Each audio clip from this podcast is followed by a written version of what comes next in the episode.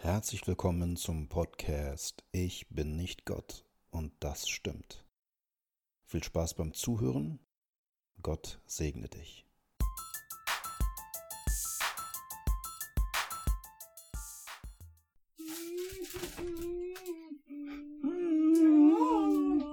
Das Intro. Ach, das Intro! Das gibt es jetzt endlich. ist gerade entstanden, spontanes Intro. Ja, aber der Gedanke, den ich hatte, war der mit der Einzigartigkeit, dass Gott uns einzigartig gemacht hat. So. Wir steigen übrigens total deep gleich. Ja, und hier dieses Geräusch, das ist keine Verdauung, Das ist Denken. Dirk denkt. das ist der Stuhl, auf dem ich sitze. Deinen Namen sagen, dürfen wir sagen, ne? Ja, Wir müssen, das wird auch ein bisschen lustig sein auch, glaube ich. müssen wir ja, genau. Ja. Ich bin Paul Anders. Anders. Anders, genau. Ganz anders. Und aber dieser, wir sind also einzigartig gedacht von Gott, ja. Wir sind echt Or Originale. Was ist das Thema? Also das Weiß Thema war, also lass mal, also wir hatten überlegt, das Thema. Ja, du willst Freude- ein Thema haben, du willst Struktur Ja, haben. ich, will ja. Struktur, ich brauche Struktur. Weil sonst ich bin chaotisch und ich brauche Struktur. Es geht um Freude. Gott. Freude, ja, es geht um Gott, ja. Ich bin nicht Gott. Reicht das Ähm, als Struktur mit? Freude. Ich finde Freude richtig gut an dem Punkt, wo Ja. wir waren. Wir haben nicht schon gerade ganz äh, viel persönliches Zeugs erzählt. Das solltet ihr nicht hören. Aber wir sind dann irgendwie so mittlerweile eingestiegen in das Thema und dachten jetzt gerade, es wäre auch ganz cool, wenn wir unsere Freunde am, wie heißt das, an den Volksempfängern ähm, mit reinnehmen. Mhm. Und Dirk hatte sich überlegt, das Thema Freude zu nehmen. Berufung wollte er auch, oder Umgang mit Krisen. Umgang mit Krisen habe ich gerade gar keinen Bock drauf. Und Berufung, ja, ist immer so ein allgemeines, Mhm. finde ich, ein bisschen Thema, aber Freude hat mich gerade angesprochen. Mhm. Freude. Und, und wir sind gerade bei dem Thema Vergebung gewesen. Und ich finde, dass da in diesem Thema total viel Freude drin ist. Man kann da drin Freude finden. Kleiner Exkurs. Ich kenne jemanden mit Nachnamen, der heißt Freude mit Nachnamen. Ich auch. Mhm. Und der ist auch wirklich super freundlich. Super Freude. Ja. Exkurs zu Ende. Ja, der hört das wahrscheinlich auch. Ja, hoffe ich. Extra für dich. Unseren einzigen Hörer. genau. ja, wir müssen es gar nicht so, so großartig aufhängen, hört ja sowieso eventuell nur einer zu. Aber immerhin. Aber Da immerhin. sollten wir uns schon Mühe geben. Ja. Dafür lohnt es sich schon, Herr Freude. ja, alle Dinge tun für Gott, oder? Also egal, was ich tue, alles für Gott tun. Ob das jetzt Abwaschen ist, ob das Vergebung ist, ob das eine Podcastaufnahme ist. Alles zur Ehre Gottes. Und die Frage ist, ob das dann die wahre Freude ist. Ist das die wahre Freude? Ich meine, die Frucht des Geistes, also zur Frucht des Heiligen Geistes gehört ja auch Freude. Das ist übrigens etwas, was ähm, manche verwechseln die sagen damit unter die Früchte des Heiligen Geistes. Aber es gibt nicht die Früchte des Heiligen Geistes. Es gibt die eine Frucht des Heiligen Geistes und das ist Friede, Freude, Sanftmut, Liebe und so weiter. Ähm, es ist ein Gesamtpaket. Das ist auch ein Exkurs. Aber Das war auch ein, für mich, glaube ich, habe ich nicht gerade gelernt. Ich dachte auch mal an verschiedenen, dachte, okay, an der Stelle bin ich ja vielleicht schon ein bisschen, habe ich schon was gelernt, an der Stelle geht noch gar nichts. Aber es ist die Frucht. Das- Ja. ja. das ist schon cool. Also es ist ein Gesamtpaket. Und diese Frucht entsteht ja daraus, weil ich wie die Rebe am Beinstock bin, weil ich an Jesus hänge. Und daraus entsteht die Frucht. Und dazu gehört die Freude. Das heißt eigentlich, wenn ich an Jesus hänge, dann entsteht die Frucht des Heiligen Geistes. Und ein Teil davon ist eben auch die Freude. Das ist aber auch cool, weil das ja irgendwie so wie so eine Gewürzmischung ist. Also wo sich alle, alle Geschmäcke ergänzen und nachher ein richtig gutes Gesamtgeschmackserlebnis äh, ergeben, aber das Freude auch gleich dabei ist. Das ist gerade echt richtig cool. Und ich hatte gerade halt die Gedanken bei, bei Vergebung, weil man denkt ja, okay, ist voll anstrengend, weil dir ist echt was Schlechtes passiert. Ich will ja eigentlich, äh, na, der natürliche Mensch möchte ja nicht Rache üben an dem Hm. anderen, äh, an der anderen, wie auch immer, welches Geschlecht das jetzt auch immer ist. Und äh, ich will ja natürlich selber dafür sorgen auch irgendwie, weil wenn ich das, also ich merke bei mir persönlich, wenn ich das, wenn ich schlecht drauf bin und mir ist irgendwas passiert, dann denke ich, ich möchte es auch nicht Gott unbedingt überlassen, weil ich weiß ja gar nicht, ob er das Richtige macht. Ich weiß ja gar nicht, ob er, weil ich ihm dann wahrscheinlich nicht vertraue, ob er jetzt wirklich, er sagt ja, meine ist die Rache, ob er wirklich dem anderen das auch tut, was ich denke, das wäre aber gerecht, weil ich habe Hm. natürlich meine Selbstgerechtigkeit. Aber ich habe gerade so eine Situation, oder wir haben gestern uns unterhalten über Vergebung mit ein paar Leuten. Und ich bin drauf gekommen, dass es voll gut ist zu vergeben und das loszulassen, weil man ja schon dann gleich eigentlich, nicht eigentlich, Füllwort weg damit, weil man sofort Freude erhält, wenn man vergibt. weil man diesen Groll loslässt. Weil man nicht mehr dieses, diese Einstellung dem anderen gegenüber hat, ich will dem aber irgendwas antun. Weil eigentlich ist man dann auch ein Mörder im Herzen, weil man möchte dem anderen irgendwas antun, tun, was dem nicht gut tut und Mhm. was nicht zum Leben führt, sondern was eher in Richtung Tod geht. Ich habe ein bisschen radikal Mhm. ausgedrückt, aber. ich, ich hab kurz ungehalten, als du meintest, sich rächen wollen. Ich habe überlegt, will ich mich eigentlich rächen?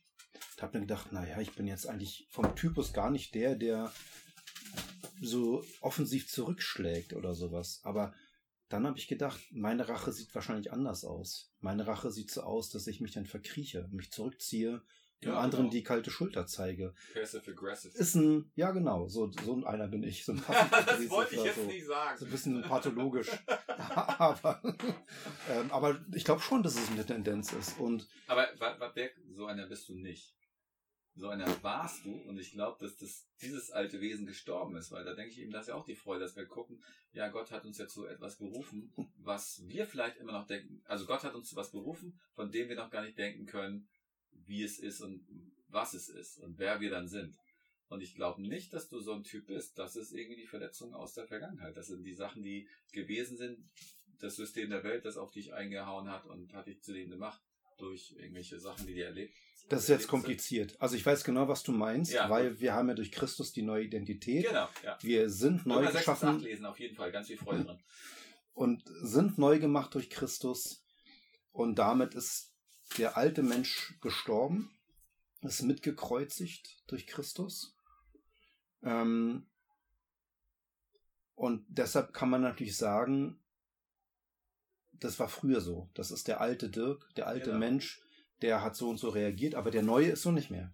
Und Genau. das stimmt natürlich vor diesem Potenziell Hintergrund. ist er nicht mehr so. Das, die Potenz Mhm. ist da, nicht mehr so zu sein. Andererseits in meiner Alltagserfahrung ne, kommen ja diese alten Muster immer wieder durch. Ich habe die gelernt und ich glaube, das ist so dieser komische Mix zwischen Körper, Seele, Geist. Eigentlich mit der Neuschöpfung durch Christus, dem ich eine neue Kreatur bin durch Jesus, ist klar, jetzt soll ich im Geist leben. Nicht mehr in der Seele leben, nicht mehr von meinen körperlichen Instinkten her leben und so, sondern im Geist leben. Der soll jetzt regieren über Seele und Körper im Sinne Jesu. So, wenn ich das so jeden Tag hinkriegen würde, jeden Moment an den 24 Stunden am Tag, Dann wirst du quasi Little Jesus. zumindest für einen Tag mal oder so, ja. Ich mache aber die Erfahrung, dass ich das ja so nicht immer hinkriege. Ne? Ich weiß, in die Richtung geht's, aber ich denke auch nicht immer dran, ehrlich gesagt. Und merke auch, dass da noch, dass ich manchmal auch die Seele regieren lasse. Ja, meine Instinkte, meine normalen menschlichen Bedürfnisse, die auch okay sind. Also ich will jetzt nicht so einen Kontrast aufbauen zwischen äh, hier die Himmelswelt, da die Erdenwelt, weil Gott will ja, dass wir auf der Erde hier sind und das ist okay, dass wir bestimmte Bedürfnisse haben und bestimmte Triebe haben und so. Das ist von Gott gewollt. Das ist jetzt nicht per se schlecht. Die Aber die Frage ist, was mache ich damit und wer gibt den Ton an, ne? Ja. Und da merke ich dann eben, ne, wenn ich die Seele regieren lasse, ähm, dann kann ich in das Passiv-Aggressive kommen zum Beispiel, ne, dann kann ich mich in mein Schneckenhaus verziehen. Teilweise aus Selbstschutz, sage ich mal, weil ich vorher verletzt wurde, ich will nicht nochmal verletzt werden. Ich will dem anderen vielleicht auch nichts auswischen, ja, aber ich will nicht nochmal verletzt werden. Es hat einfach wehgetan. Ich will- Ich will einhaken. Ja. Bei Selbstschutz. Weil wir, ich habe im Hintergrund immer, mir, bei mir läuft immer die Überschrift mit Freude. Das äh, setze ich, versuche hier in Kontext zu setzen, das Ganze und dachte ich, okay, Selbstschutz. Wir denken, dass wir uns selbst schützen müssen. Müssen ja gar nicht. Müssen, also sage ich einfach so plump daher. Ich sag mal dazu, dass ich nicht anders reagiere in Situationen. Aber ich möchte anders reagieren und ich möchte dann sehen, ich muss mich gar nicht selbst schützen, weil der Herr ist mein Fels und meine Burg. Dass ich weiß, ich bin sicher bei ihm. Mir kann gar nichts, also Psalm 23, Hm. im Angesicht meiner Feinde schenkt er mir ein, der Becher ist überfließend so, im finsteren Tal, da ist er bei mir, er führt mich auf, auf äh, zum frischen Wasser und auf grüne Auen. Äh, ich liebe übrigens diese Sprache, ähm, dieses alte. Und ähm, zu denken, da ist doch voll die große Freude drin. Hm. Und dass wir da, äh, hier hängt nicht ein Zettel, lebe jetzt mit Gott, den habe ich gerade eben die ganze Zeit gelesen, habe ihn eigentlich nur so, so unterbewusst ge gelesen und jetzt habe ich gerade gelesen, lebe jetzt mit Gott, jetzt eingekringelt in Rot. Ich hake auch kurz ein. wir haken jetzt, die- die Einhakfolge. genau. ein Wort gibt das andere. Darüber steht Sinn. Also das ist jetzt Sinn und lebe jetzt mit Gott, weil ich immer mal wieder darüber nachdenke, ne, was ist meine Beauftragung von Gott her? Meine Berufung weiß ich, meine Berufung ist mit Christus leben, ja, mich zu Christus verwandeln, in Gemeinschaft mit Gott sein. Aber was, was ist der Lebenssinn? Und ich habe dann für mich vor ein paar Wochen gedacht, das ist mein Lebenssinn. Lebe jetzt mit Gott, weil ich kann nicht gestern mit Gott leben, das ist vorbei. Ich kann nicht morgen mit Gott leben, da weiß ich noch nicht, was ist. Ich kann nur jetzt mit Gott leben. Und darum geht's in meinem Leben. Das ist mein Lebenssinn. Okay, jetzt bist du wieder dran. Jetzt hat er mich ausgehakt. Wir waren irgendwas mit Freude und Vergebung und der neue Mensch und der alte Mensch und die, Ja, ich war- genau, ich war- ich war genau. bei, bei äh, Selbstschutz. Und jetzt ist Gott mein Schutz. Ja. Jetzt in diesem Moment. Ja. Also ich muss nicht einen Schutz aufbauen, ich muss nicht selber dafür sorgen, dass ich geschützt bin. Äh, weil meistens, ich glaube, diese Selbstschutzmechanismen, die haben wir uns halt irgendwann angeeignet. Und versuchen Ja. sie abzubauen oder versuchen irgendwie drüber zu gehen und sie anders zu machen, weil, aber es geht eigentlich darum, die eigene Festung einfach Ja. äh, einfach, also wirklich einkrachen zu lassen, so wie Jericho, einfach zu sagen, okay, meine Mauern sollen ein, einbrechen, Hm. äh, ich will sie nicht mehr aufrechterhalten, was ja irgendwie unseren Schutz auch, unser Schutz bedeutet. Also man, da fühlt man sich nackt, wie mein Adam und Eva. Was, aber sie waren ja vorher nackt und das war nicht schlimm. Erst als sie gesündigt hatten, haben sie gedacht, sie sind nackt und das ist Mhm. schlecht. Aber Gott sagt, ihr könnt ruhig nackt vor mir sein, im Sinne von, dass ihr ungeschützt seid, weil ich bin euer Schutz. Und dann müssen wir, also ich, ich tue es auch immer wieder, dass ich irgendwelche Sachen mache und irgendwas zu Leuten sage oder über sie denke, ähm, in Beziehungen und so, wo ich merke, okay, das ist selbst, das ist Selbstschutz. Ich bin gerade nicht, ich verlasse mich gerade nicht auf Gott. Sondern ich möchte einfach, dass, dass gewisse Sachen so und so passieren. Und ich möchte wissen, sagen, dass gewisse Sachen nicht mehr so und so passieren, weil ich sie nicht in meinem Leben Mhm. haben möchte, aber sie passieren trotzdem. Und dann zu sagen, okay, ich vergebe der anderen Person, ich gebe es auf, mein, ich gebe meinen Schutz auch auf. Mein Schutz ist nämlich irgendwie weiter meine Rachegedanken zu haben, meine, mein Rückzug als Rache, mein draufzugehen als Rache, das kann ja alles möglich sein, mal zu sagen, ich will mir Gerechtigkeit verschaffen. Ich möchte ja eigentlich, dass der andere merkt, dass das nicht gut war. Ich will, Hm. dass der andere erkennt, dass das böse war Hm. weil es in meinem System böse ist. Und das aufzugeben, zu sagen, ich bin jetzt, ähm, ich gehe zurück vor den Zeitpunkt im Menschsein, als Adam und Eva von dem Baum der Erkenntnis von Gut und Böse gegessen haben. Da versetzt uns Gott ja eigentlich in gewisser Weise wieder hin. Durch Jesus. Durch Jesus, natürlich nicht durch mich oder durch unsere Taten, sondern durch Jesus. Dass wir ähm, wieder in einen Zustand kommen, der nicht selbstgerecht Mhm. ist, sondern wo wir wissen, Gott ist der Richter über Gut und Schlecht Mhm. und nicht ich. Und ich kann es vielleicht von ihm in gewisser Maße auch erfahren oder sehen, dass ich weiß, okay, das sind seine Ordnungen und so und so ist das, sonst hätte Paulus viele Sachen auch nicht sagen können. Er hat ja ein paar Leute auch ganz schön angezählt. Ich sage euch, der, der ein falsches Evangelium ist, der sei verflucht. Das ist natürlich schon eine krasse Aussage. Ähm, aber das hat er, anscheinend hat der Heilige Geist ihn auch ganz schön genutzt an der Stelle. Mir fällt noch einer ein, der im Grunde nackt war, und das war Jesus, als er gefoltert wurde und dann ähm, und da, ne, dieser Moment, was du meintest, wer ist mein Schutz? Und Jesus hat ja gegenüber Pilatus gesagt, er hätte die Macht hier, Legionen, unzählige Massen von Engeln kommen zu lassen, die der Sache hier mal ratzfatz ein Ende bereiten. Ähm, er hat Pilatus gegenüber gesagt, ja, ich sag's mal sinngemäß, ja, schön, dass du hier irgendwie Statthalter bist, dass du hier der Macker bist, aber du hast die Macht von Gott, von meinem Vater. Also wer hat die wirkliche Macht? Nicht du, Pilatus, sondern mein Vater im Himmel hat die wahre Macht. Und das in so einer Verhörsituation, wo alles danach schreit, das ist nur ungerecht. Jesus hat so viel Gutes getan und jetzt wird er zu Unrecht angeklagt und es treten falsche Zeugen auf. Alter, da könnte man so einen Hals kriegen. Das war die ultimative Ungerechtigkeit.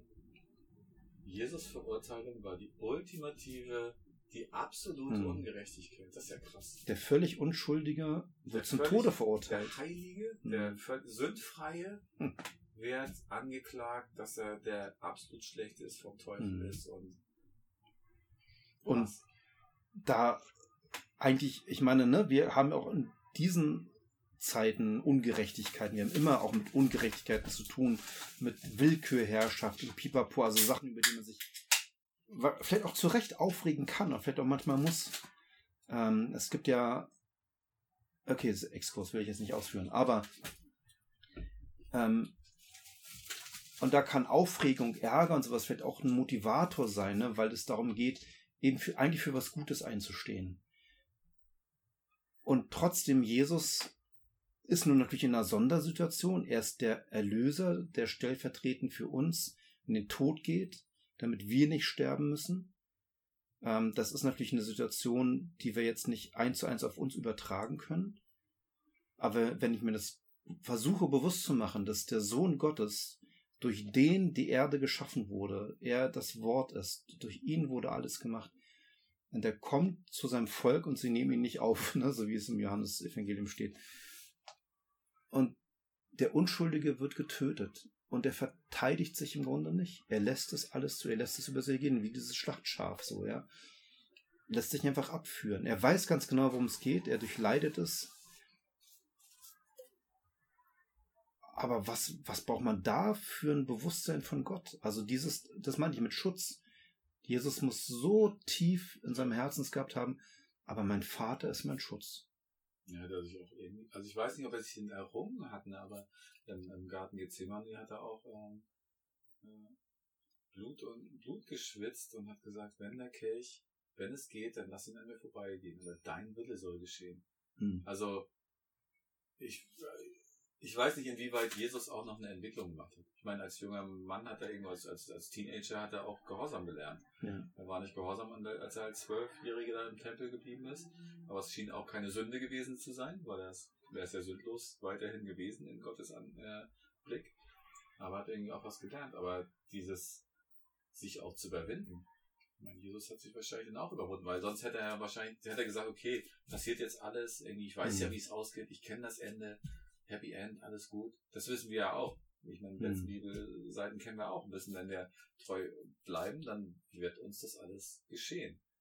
Aber das heißt ja nicht, dass nicht vorher Dinge passiert in unserem Leben, die einfach nicht angenehm sind. Genau. Und äh, das Thema Freude wieder steht ja auch drin, dass Jesus das getan hat wegen der dahinterliegenden Freude. Also er war sich ganz gewiss, er war sich hundertprozentig gewiss, danach werde ich Freude haben. Weißt du, wo das steht? Hebräerbrief oder? Kann sein. Also nee, da bin ich ja nicht so mhm. drin, Engels zu wissen, genau wo es steht. Ich weiß, dass es drin steht. Mhm. Aber das ist auch krass, finde ich, dass er, äh, wo man sagen könnte, was für ein, also jetzt schlecht geredet, was für ein Hedonist. Na okay, der weiß ja das auch. Aber, aber dass dahinter trotzdem Freude kommt, dass Gott sagt, ja, und das Ganze dient dazu, dass ihr Freude haben sollt. Mhm. Dass es wird Freude sein. Klar, weil wir Gott sehen werden. Es wird nicht eine, eine, hedonistische Freude sein, sondern es wird einfach Freude sein, weil wir wissen, wir sind Gott gegenüber treu gewesen, wir mhm. sind in seiner Gegenwart und was Schöneres gibt es nicht. Und das wusste Jesus auch, er wusste es ja schon vorher auch. Kam ja auch mit einem gewissermaßen anderes Bewusstsein hierher, weil er, weil er wusste, wie es ist, bei Gott zu sein. Was, was ist denn Freude? Also ich meine, ich bin von meiner frommen Prägung her der Unterscheidung begegnet zwischen Spaß und Freude. Ja? Also so nach dem Motto, es geht ja eigentlich nicht um Spaß. Es geht nicht darum, Spaß zu haben. Es geht darum, Freude zu haben. Das klingt auch gleich viel besser und vornehmer. Das vorhin war ähm, auch kein Bier, das ich aufgemacht habe. Nein, nein, nein. Das war ein das war mein, der Haken von meinem Gebetsbuch. Der klickt immer so. Das ist ganz schlecht. Ja, und irgendwie hat es mit dem Radler zu tun. Ich weiß auch nicht. Ja. Da muss sich jeder selber den Reim drauf machen. Ja, ja. Das, das, weiß man nicht so mhm. genau. Aber ähm, was, was ist dann Freude? Also klar, ich meine, das ist jetzt so ein bisschen vielleicht dieses alte griechische, antike Denken, dass man versucht, irgendeinen Begriff zu sezieren und zu definieren, damit wir das irgendwie fassen und kontrollieren können. Und wir merken immer wieder, so funktioniert das mit Gott nicht. Also klar, wir sollen Verständnis entwickeln, wir sollen Weisheit bekommen.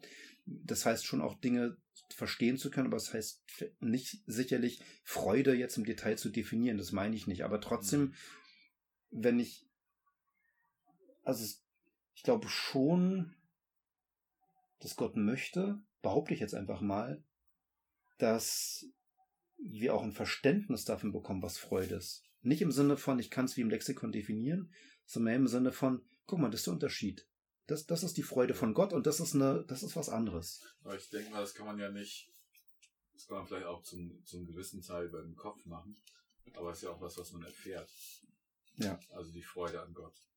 Also erfährt es, das erfährt die Seele, oder? Weil der Geist hat es der ja schon. Geist, der Geist hat es ja, aber es ist, wenn, wenn ich es schaffe, wie du vorhin meinst, okay, ich bin oft, dann ist man oft seelisch gesinnt oder, oder fleischlich gesinnt, aber wenn ich geistlich gesinnt bin und das auf meine Seele einwirken lasse, das ist ein Wunder.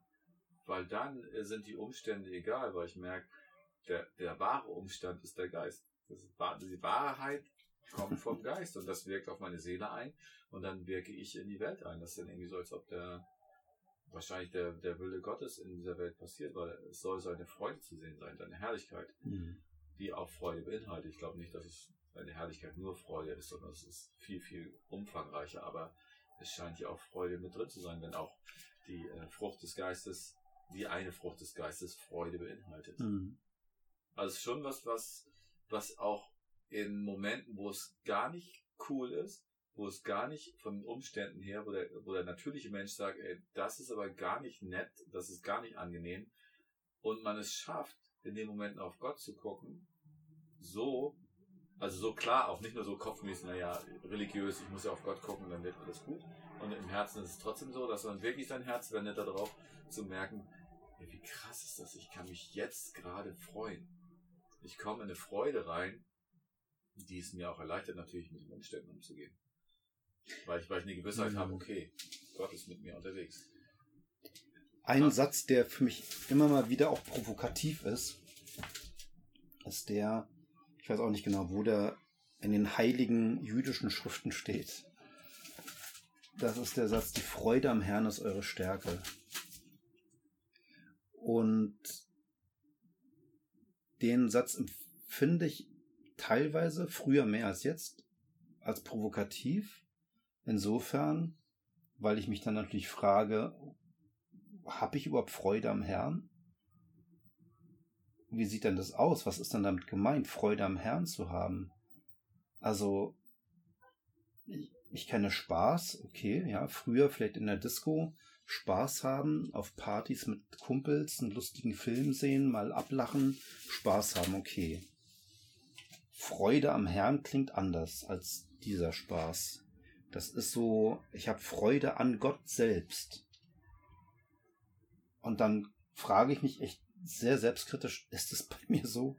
Und ich befürchte, dass es sehr wenig so ist. Ich hätte es gerne. Und man könnte jetzt wieder sagen, ja, am Geist hast du das doch.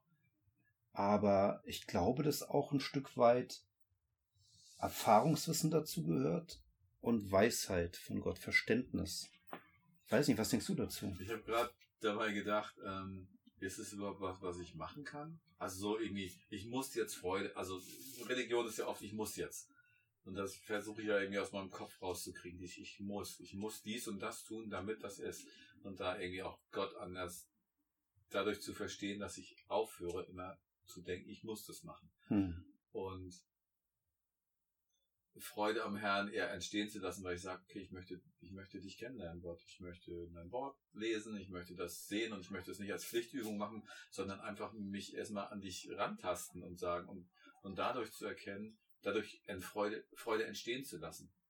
So wie die Frucht des Geistes, die einfach entsteht. Der Baum strengt sich auch nicht an, sondern das passiert einfach, wenn man die richtigen Umstände hat. Wenn ich jetzt den Umstand schaffe, dass ich sage, okay, ich will, ich will möglichst wertfrei in die Bibel gucken, oder mit Leuten beten oder durch die Natur gehen. Also in der Natur funktioniert es eigentlich relativ gut bei mir. Also früher noch viel, viel mehr, als ich Bäume angeguckt habe dachte, Gott, du bist so krass. Weil ich dachte, kein Baum ist so, ist so wie der andere. Allein schon, wenn der Wind durch die Blätter durchgeht und das Geräusch, das entsteht, weil ich, Gott, du bist so krass, dass du überhaupt dieses Geräusch dir ausgedacht hast. Weil er hat den Wind geschaffen, er hat die Bäume geschaffen und er hat es geschaffen, dass der, der Wind durch diese Blätter der Bäume geht und dass sie dieses Geräusch auch machen. Das hat er sich auch ausgedacht. Du bist so krass. Also diesen, diesen Künstler zu betrachten, bei seiner Arbeit und zu denken, das hast du alles gemacht und das hätte ja auch ohne gekonnt. Also ist ja nicht, wie soll ich sagen, das ist ja nicht menschlich gedacht wertvoll für unser Leben. Aber das hat er einfach gemacht. Weil er sagt, doch, das ist wertvoll für ein Leben, weil das möchte ich auch. Also diese umfangreiche Schöpfungs, diese Kreativität, die ich sehe, da habe ich echt Freude. Also wenn ich Hm. wenn ich wenn ich schaffe, mich darauf einzulassen, nicht vorbeizugehen, zu sagen, Birke, Buche, Linde, also so dieses biologische Wissen abzuwissen. Ich weiß, das waren übrigens drei Bäume, die ich ungefähr kenne, mehr sind das nicht. Ähm, Dann den Baum kurz absägen, Jahresringe zählen. Ah, so alt ist der, okay. Wieder Das ist zusammenkleben. Genau, und wir zusammenkleben, das ist der Mensch.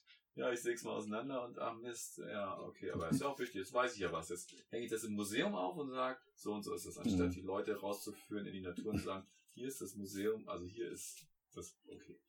ähm, ja, einfach diese Schöpfung zu sehen und daran Freude zu haben, zu denken, wow, das ist echt über, überraschend. Und dann das Gott in die Schuhe zu schieben und zu wissen, das hat er gemacht. Mhm. Das ist völlig unabhängig von mir. Damit habe ich nichts zu tun. Also von Betrachten der Schöpfung zum Schöpferdenken und das, was ich da Schönes in der Schöpfung wahrnehme, auf Gott Ja, aber zu zu sehen, das hat konzentrieren. Mhm. Das hat er gemacht. Und wenn ich, wenn ich, darüber kannst du Freude empfinden. ja, auf jeden Fall. Und wenn ich Schlechtes sehe, dann sehe ich halt, wenn, weil ich einfach denke okay, lest alle die ersten, die ersten Kapitel im ersten Mose so, äh, geht ja ziemlich schnell rapide abwärts da, aber die ersten zwei Kapitel ist auf jeden Fall, dass Gott alles schön geschaffen hat. Und dann fängt es an, dass der Mensch eingreift und mit dem Menschen und mit seinem, mit seinem Ungehorsam Gott gegenüber, dass er eben von diesem Baum gegessen hat. Und dabei ging es, glaube ich, nicht um, den, um die schlechten Früchte dieses Baumes, sondern es ging um den Ungehorsam. Ähm, wenn ich Schlechtes sehe, dann schiebe ich es eher den Menschen in die Schuhe. Und sage, nicht, das hat Gott gemacht. Ich mach, komme nochmal von der anderen Seite so ein bisschen, wir, weil ich glaube, wir suchen ja immer wieder Freude. Vielleicht nennt man es auch Glück oder Erfüllung oder manche würden Spaß nennen. Ne? Also, wenn ich mir vorstelle, dass es wahrscheinlich sehr viele Menschen gibt, die abends den Fernseher anschalten oder Netflix oder Amazon oder was auch immer, also sich irgendwas reinziehen über ihr Handy, über Tablet, über Computer. Ähm, warum? Ja, sie wollen unterhalten werden, aber unterhalten werden ist ja nicht per se ein menschliches Bedürfnis. Ich denke, es geht schon darum, ich suche eigentlich Frieden oder ich suche Erfüllung, ich suche was Gutes für meine Seele. Ich sage vielleicht, ich will mich ablenken, ich will auf andere Gedanken kommen oder wie auch immer, will mich zerstreuen. Aber eigentlich suche ich doch einen Zustand, in dem ich mich wohlfühle. Ähm, eigentlich suche ich das, ne? Oder deshalb greife ich zum Bier oder deshalb esse ich ganz viel Torte oder äh, deswegen mache ich ganz viel Bodybuilding, weil ich denke, dann komme ich in einen Lebenszustand, der toll ist. Wir sind übrigens zwei total krasse Bodybuilder. Also das ist richtig krass, was wir an Muckis haben. Ja, also es fängt bei mir schon morgens an, dass ich aus dem Bett aufsteige. Es strapaziert äh, fast alle Muskelpartien in meinem Körper. So sehe ich dann auch aus. Genau. Ich nehme auch zuerst die Handeln immer. War so, oh, oh. Obwohl, ich habe mich jetzt tatsächlich tatsächlich- entschlossen heute. Die lagen auch mal Handeln rum. Ja, Die hat er schon weggebracht. der eine ist hier Eine liegt genau, und die andere ist unten. Aber ich habe mich tatsächlich heute dazu entschlossen, fünf Tage in der Woche immer morgens äh, Burpees zu machen. Burpees sind die, was ist das noch? Ich finde, Burpee hört sich so an wie. Hört wie sich so nicht schön an. Nee, eigentlich nicht. Hört sich Nee, wie so. lass mal, Burpee. nee, Oh, entschuldige wissen, bitte. was- Kam so raus. Ja, genau. So hört sich das an, finde ich. Aber eigentlich ist das, äh, das heißt, ich stehe normal aufrecht, ja, schulterbreit vielleicht. Dann gehe ich runter in die Liegestützposition, mache eine Liegestütz, stehe wieder auf. Normalerweise ist das, das ist die Hauptvariante, dann nochmal hüpfen und dann das gleiche nochmal. Äh, man kann es aber auch ohne Hüpfen machen. Man kann es auch ohne Liegestütz machen. Man kann auch im Bett liegen bleiben und die Burpees erstmal gedanklich machen. Ja. Ist auch anstrengend. Gedanklicher Burpee-Macher. So. Nee, aber weil ich gemerkt habe, ey, Alter, ich bin auf die Waage gestiegen und ich habe Nein, das gemerkt, jetzt, äh, das Exkurs endet. ja, okay, Burpees, ja. Ja, aber Burpees. von Bodybuilding und Sport machen, ja. So. Also ich glaube, wir suchen doch ganz viel nach so einem Wohlsein, nach diesem, ich möchte, dass es mir gut geht, ich will mich gut fühlen, ich will glücklich sein, ich will, vielleicht anderes Wort, ich will Freude haben, oder? Und machen dafür sonst was für Sachen. Frage. Ja, da muss ich kurz mal überlegen. Also, wo ich da ansetze. Während Also du für- für überlegst, gucke ich in der Bibel nach. Oh, Was da bei Burpees steht. Bei- Nein. Der Konkordanz. Konkordanz. Nicht Konkordanz, das ist nicht das Bier.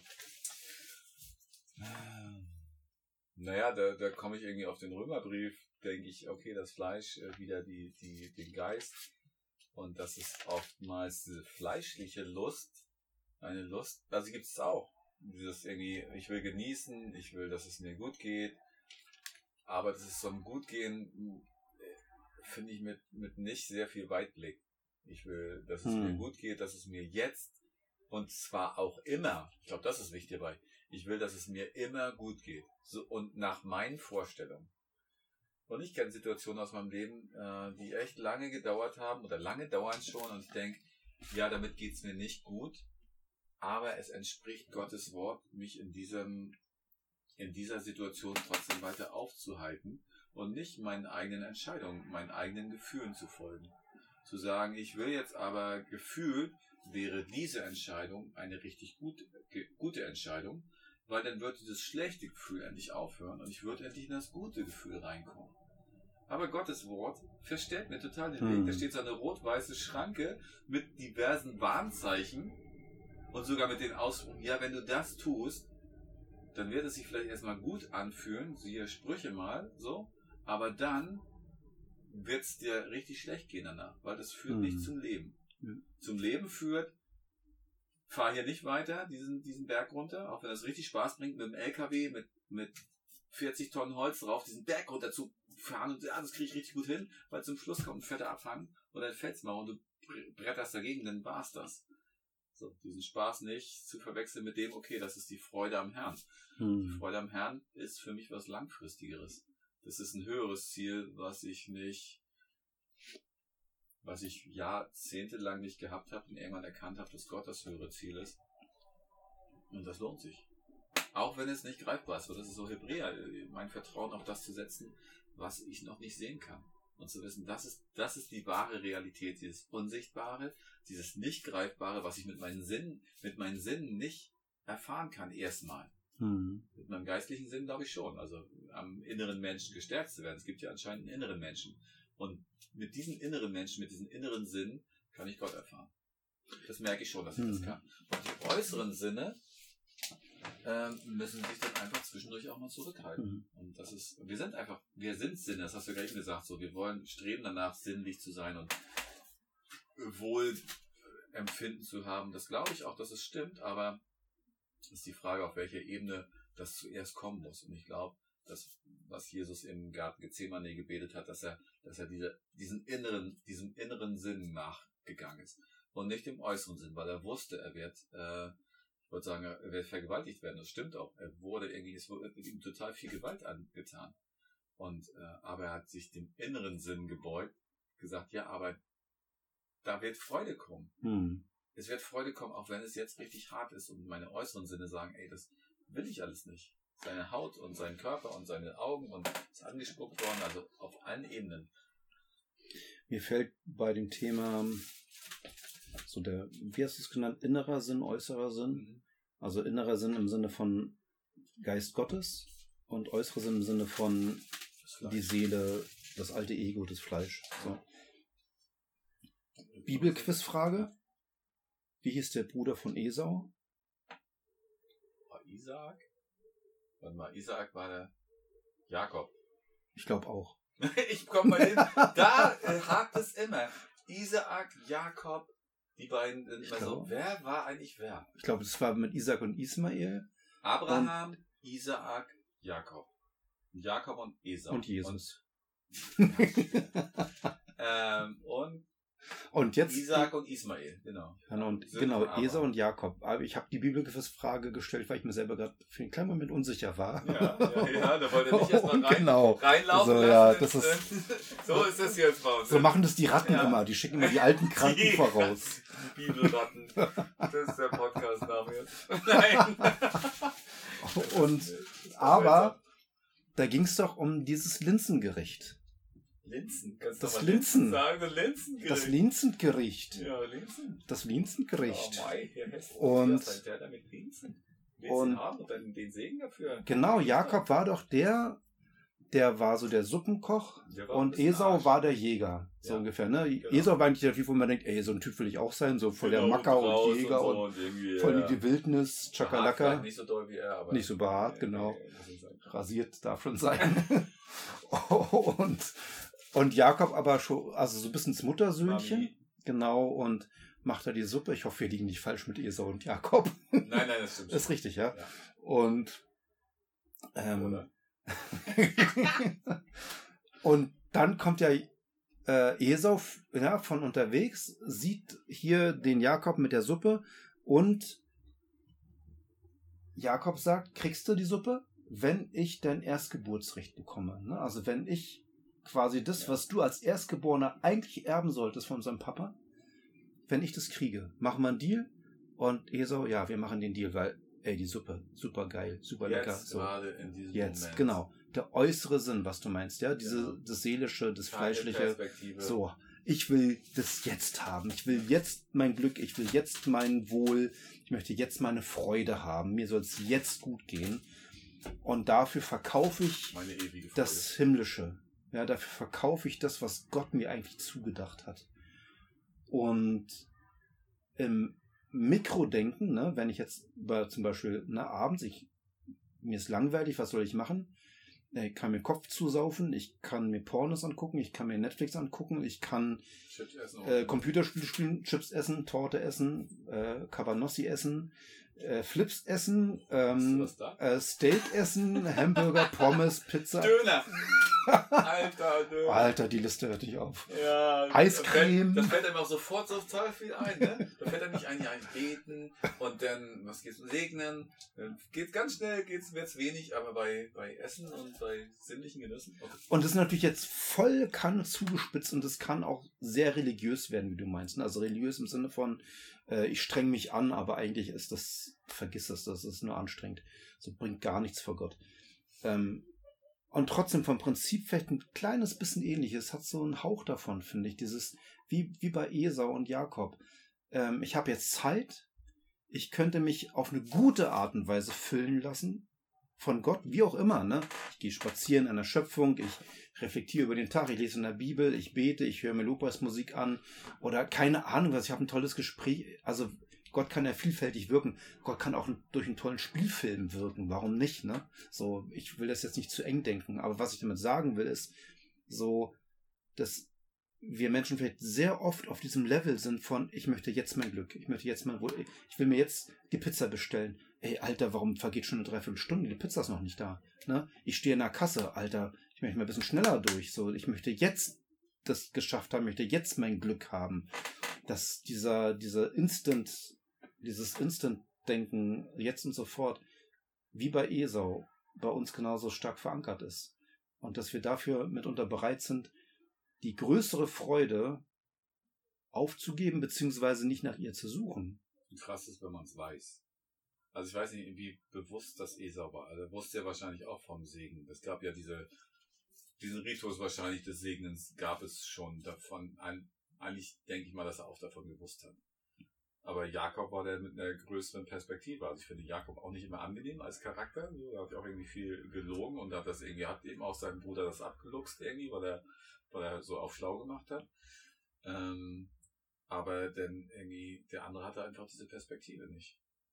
So dieses Mhm. jetzt im Moment. Er kam, ich glaube, er kam auch in der Situation von der Jagd oder kam ja von irgendwo, hat vielleicht einen harten Tag hinter sich, irgendwie vielleicht auch mit viel Spaß irgendwie auf eine Art, aber trotzdem jetzt und jetzt noch das i-Tüpfelchen wäre noch ein leckeres Essen, so Mhm. wie ich habe voll die Party gefeiert und jetzt zum Schluss noch zum Dönermann und so einen richtig leckeren Döner und dann zu Bett gehen. Ähm, Das Und- wär's. und äh, das irgendwie nicht, nicht im Sinn zu haben, dass es um was Größeres geht. Mhm. Der Jakob hat das Größere im Kopf gehabt und gesagt, ja, aber der Segen, der führt ja mich in perspektivisch auf ganz, ganz andere Sachen. Mhm. Und ich denke bei mir, ich weiß ganz oft, was der Segen Gottes ist und entscheide mich für was anderes. Und das finde ich immer echt hart, weil ich denke, warum tue ich das denn? Ich weiß doch, dass das Gute in, in anderen Entscheidungen liegt und nicht in diesen kurzweiligen Entscheidungen, die jetzt irgendwie nur für einen Moment irgendwie mir sinnliches, irgendwas sinnliches äh, bereiten. Und ich vergesse dabei, also nicht verdränge ihn. Ich vergesse es nicht. Ich habe das irgendwie eigentlich ziemlich, ziemlich ständig parat. Eigentlich schon. Ja, das ist richtig, das merke ich gerade, das ist richtig gut. Ich habe das immer parat. Ich habe immer parat, dass Gott existent ist und dass Gott da ist und Hm. dass er mich auch sieht und was ich tue und äh, dass er mich auf einen guten Weg führen will. Und ich weiß auch, wenn er, wenn die gerade so dieser, dieser Weg der Trübsal kommt, ich glaube, Psalm 139, erforsche mein Herz Gott und siehe, ob ich auf dem Weg der Trübsal oder des Bösen bin oder des, der Schwere bin und führe mich auf den ewigen Weg. Und an dem Punkt dann nicht zu beten für mich auf dem ewigen Weg, sondern, na gut, ich bin jetzt halt auf dem Weg der Schwere und des Bösen und dem gehe ich einfach mal nach. Mhm. Das finde ich so krass, dieses, das trotzdem zu tun und ich, ich frage mich, wie komme ich in mehr Freude rein, um zu wissen, dass das überhaupt nicht sich lohnt, diesen Teller, dieses Linsengericht zu wählen, anstatt den Segen des Vaters. Mhm. Zu sagen, ich will wirklich ich weiß, der Vater des Segens ist so viel mehr. Es ist, das ist ja, auch wenn man es bildlich sieht, das eine ist wirklich, der Magen fühlt sich, das geht über die Geschmacksnerven, das macht satt, das ist ein totaler Glücksmoment, so. Mein Körper wird vielleicht irgendwie gestärkt oder wird müde oder wird, ich entspanne mich.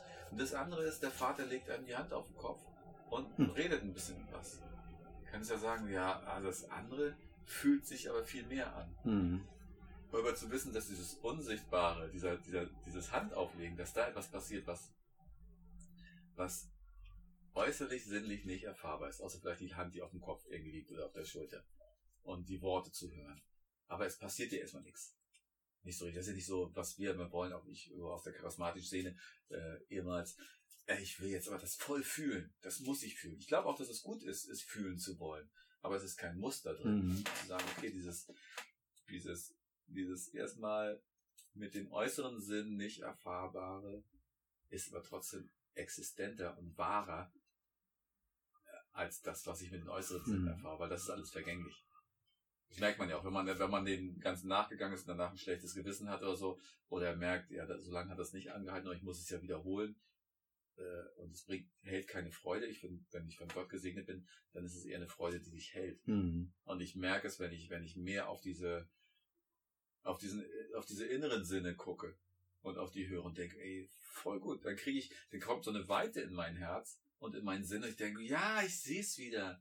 Und die Umstände werden dann, sind nicht mehr so eng, weil ich denke, okay, die Umstände sind die Umstände, die prägen mich, die, die, die gibt mir Gott vielleicht auch, um mich zu prägen, um zu sagen, du sollst ein Überwinder sein und du sollst Muskeln kriegen, also geistliche Muskeln, deswegen musst du auch in die Muckibude mhm. gehen. Und das hier ist Muckibude. Und da gibt's nicht nur Federn und irgendwie gestreichelt, sondern da gibt es halt schwere Gewichte und geistliche Burpees. ja, geistliche Burpees. ähm, ja, ich denke gerade, die Situation, die du beschrieben hast, die ist ja ganz klassisch zu Römer 7, ne, wo Paulus den Kampf zwischen Fleisch und Geist beschreibt und Ausleger sind sich immer sehr unsicher darüber, wie hat man das jetzt zu beurteilen? Beschreibt er sein Leben vor Christus oder beschreibt er auch ein Stück weit das christliche Leben, den christlichen Kampf? Aber ich glaube, ganz pragmatisch jetzt mal gesehen, egal wie man das theologisch bewertet, ähm, letztendlich ist es die Erfahrung von uns Christen, dass wir diesen Kampf kennen, dass wir wissen, der Weg geht da lang mit Jesus, aber es gibt links und rechts Versuchungen. Und das sind ja nicht immer gleich die Hardcore-Sachen, ne, wo jeder sofort sagt, natürlich, das ist Sünde, geht nicht. Mhm. Und das sind mal die kleinen Dinge. Also zum Beispiel habe ich gerade gedacht, habe ich schon so Momente gehabt, wo ich dachte, okay, wir haben ein bisschen mehr Geld über, ich könnte ja mal mir was kaufen. Warum? Weil das cool ist, irgendwas haben zu können. So. Was Neues. Ja, so, das ist, oh, ich, in meinem Leben, also weißt du, materiell geht's mir übermäßig gut. Ja, also, und trotzdem gibt's diesen, kann es diese Momente geben, wo ich denke, ich gucke mal im Internet, wir haben ein bisschen Geld über. Und da, ich könnte, Leben. genau, ich könnte noch dieses kleine Putzel dazu kaufen. Ja, geht ja nicht um die Yacht, die ich mir kaufen will, sondern ja, ja kleinere Beträge. Dessen, was man hat, ne? Ja, und ich glaube, Milliardäre ja. sagen dann, ja, ja, das war für uns, wenn man sich irgendwie einen neuen Kopfhörer bestellt. Ja, genau. Also da bin ich schon bescheiden dann definitiv. Das ist bei mir nicht der Hubschrauber und wenn dann nur aus Plastik und ganz klein. Aber das, das ist jetzt nicht dramatisch, ne? aber im Grunde das Verhalten, was dahinter steckt, ist ein bisschen dieses Linsensuppending wie bei Esau. So, was kann ich jetzt haben, mir jetzt bestellen, damit es mir gut geht oder besser geht, ich mich freuen kann, ich mich wohler fühle. Und oft gelingt es mir auch zu sagen, eigentlich brauche ich nichts, ich bestelle jetzt nichts, das ist doch Quatsch. Aber manchmal habe ich auch bestellt. Das ist jetzt alles kein Bankraub und nicht per se schlimm oder schlecht, aber wenn ich im Sinne denke, so wie du es gesagt hast, eigentlich sollen wir doch auf Christus ausgerichtet sein. Wir wollen an Gott unsere Freude haben. Das ist der Weg, das ist das Ziel. Da muss ich mich oder kann ich mich schon fragen, wozu brauche ich dann so ein Shopping-Erlebnis? Und das Shopping-Erlebnis kann ich ja durch sonst was ersetzen, durch, wie gesagt, Netflix-Serien gucken, meine abendliche Eiscreme essen oder Ich habe Was auch immer. Beispiel zu. Und zwar äh, aus meinem Leben oder deinem. Aus deinem natürlich. Ich erzähle auch von mir nichts. Das ich später gut. Also passiert bei dir viel mehr Mist. Nein, ganz schlecht. Ähm, mein, mein Sohn soll gerade Führerschein machen. A1, also 125. Und ich als Junge, der vom Land kommt, der auch vor dem Führerschein machen schon ganz gerne durch die Gegend gefahren ist, denk und auch äh, Kaufmann bin und spa gerne sparsam bin, denk, ich kaufe dem Jungen jetzt und mir natürlich auch irgendein Moped, das sich schalten lässt. Also wo man eine Schaltung hat, weil äh, dann kann er vor dem ähm, vor dem Führerschein schon damit üben und spart, weil er nicht so viele Fahrstunden braucht. Und dann haben wir vielleicht dieses Moped einfach dabei raus oder wir verkaufen es. Ich verkaufe es nachher wieder für vielleicht sogar mehr Geld, weil ich es ein bisschen hergerichtet habe und denk, okay, wir haben echt einen Gewinn gemacht und der Führerschein wird günstiger. Jetzt bin ich voll dabei, eBay Kleinanzeigen, mein bester Freund, ähm, da irgendwie rumzusuchen. Und den Leuten, schreibe ich denen und denke, ah, ist das richtig, ist es verkehrt, hoffentlich mache ich keinen Blödsinn, hoffentlich kauft mir nicht Schrott, der dann einfach nur in meiner Garage rumsteht und da vergammelt. Und wenn es gut läuft, dann denke ich, Gott, ich will dich erstmal anbeten. Und wenn es deinem Willen entspricht, du kennst ja meinen Wunsch, du kennst ja, was ich gerne möchte, dann kannst du mir ja so ein Moped geben. Ich bete nicht, gib mir jetzt so ein Moped, ich will das haben, sondern ich sage, ich will es abgeben an ihn. Und aber gleichzeitig auch meinen Wunsch äußern, sagen, das wäre voll cool, das ist meine Idee, ich weiß ja nicht, was du davon hältst, großer Vater. Ähm, und wo ich total zwei Sachen merke, weil das eine macht mich echt glücklich. Mhm. Ihr dürft raten, welches mich glücklich macht von den beiden. Und das andere macht mich unglücklich. Also diese beiden Sachen. Das eine ist, ich bin die ganze Zeit am Schreiben und versuche in meinem kleinen Kopf irgendwie zurechtzukriegen, wie, was wohl das Beste ist und habe dabei nicht den Überblick und sind ganz viele Unwägbarkeiten dabei und ich habe nicht das Vertrauen, dass ich die beste Entscheidung treffe, weil ich nie genau weiß, was ist denn Hm. jetzt in dieser Maschine drin. Die andere Seite ist, ich bete Gott an und sage, hey, das ist meine Vorstellung, geht da irgendwas? Mhm. und lass los und beschäftige mich nicht weiter damit. Ich bin dann allerdings auch nicht beschäftigt. Das ist manchmal mein Problem, dass ich denke, ich muss irgendwie beschäftigt sein, ich muss irgendwas machen, irgendwas muss doch gemacht werden. Ja. Mhm. Das Schöne ist eigentlich, wenn ich mich dann rausbegebe und sage, ich stelle mich vor einen Baum und warte auf die nächste Brise und freue mich wie ein kleiner, kleines Kind darüber, dass Gott Geräusche gemacht hat, die Mhm. aus Wind und Blättern bestehen. Mhm. Mir fallen so viele Sachen dazu ein. Ich versuche es kurz zu machen. Das eine ist, habe ich Wir aber nur lang machen. Wir können mal so einen, Ja. so einen 8-Stunden-Podcast machen. Der Herr Freude bleibt dran. Der findet das gut. ähm, Wir haben ja nur, also gut, wir haben 100% der Kundschaft zu verlieren. Wenn wir einen verlieren, dann haben wir keinen. Ja, dann haben wir richtig verloren, ja. Ähm, das hatte ich aber nur gelesen. Eine Frau, die davon geschrieben hat, eine Christin, so, sie hat ein schönes Kleid gesehen ja, und hat gedacht, ey, das hätte ich so gerne, dieses Kleid. Aber hat es dann letztendlich vor Gott gebracht, so nach dem Motto, sie muss sich das nicht kaufen, das Gott weiß darum. Tatsächlich hat sie einige Zeit später das Kleid von jemand anderem geschenkt bekommen. Ihr Vater im Himmel hat sich versorgt. Sie hat nicht selber Initiative ergriffen, sie hat es Gott überlassen. Und ihr Vater im Himmel dachte, ja, schöne Idee, schenke ich dir. Dann war sie später in so einem, weiß nicht, Dekoladen, hat eine schöne Lampe gesehen, hat gedacht, irgendwie, das, das, die hätte ich gerne. Oder irgendwie, irgendwie so ein Fensterschmuck oder irgendwie sowas ähnliches war das. Und ein Dekoartikel halt. Und stand auch wohl kurz davor, sich das Ding zu kaufen. Und dann kam mir aber irgendwie so der Gedanke, ja, aber mein Vater im Himmel, der hat mich ja mit diesem Kleid versorgt. Und eine Ewigkeit, wenn ich bei Gott sein werde, dann wird es alles wunderschön sein und dann wird es schöner sein als das, was ich hier mir jetzt eventuell kaufen könnte. Das, was ich mir jetzt hier kaufen könnte, ist kein Vergleich zu dem, was ich mal bei Gott haben werde. Und dann konnte sie diese Idee auch wieder loslassen, diese Lampe zu kaufen. Ne, was dann, woran ich denke, ist, das ist ja keine Sünde, ein Kleid zu kaufen, es ist keine Sünde, eine Lampe zu kaufen, das darf man machen, ja. Ähm, aber es ist halt eine andere Ebene, das dann mit Jesus zu machen. Jesus, das erstmal Jesus anzubefehlen. Zu sagen, Jesus, was denkst du denn dazu? Ne? Das, das, wie du meintest, ne? wenn du bei eBay Kleinanzeigen bist, kannst du einfach drauf losmachen, Action machen oder du bringst das erstmal vor Gott und dann guckst du, was passiert. Aber zu dem Kleid haben wollen, es kann Sünde sein, wenn es nicht Habgier ist. Mhm. Also ja. ich muss es haben. Ja, Ich ja. muss es haben, weil es mich, weil das meine Befriedigung Mhm, ist. okay, ja, dass ich stimmt. muss. Mhm.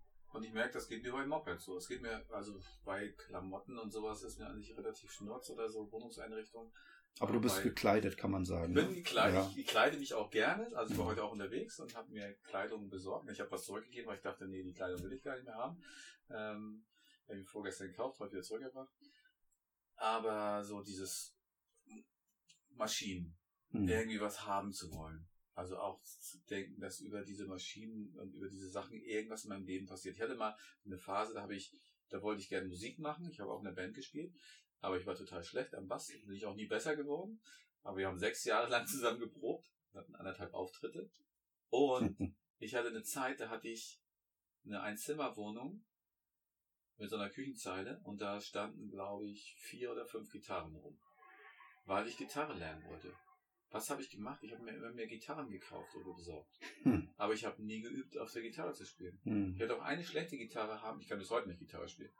Ich hätte auch eine schlechte Gitarre haben können, damit anfangen können. Und das ist eigentlich mein, so ein bisschen eine Maxime, die ich daraus aus dieser Geschichte erzähle, den, äh, ziehe mit den Gitarren.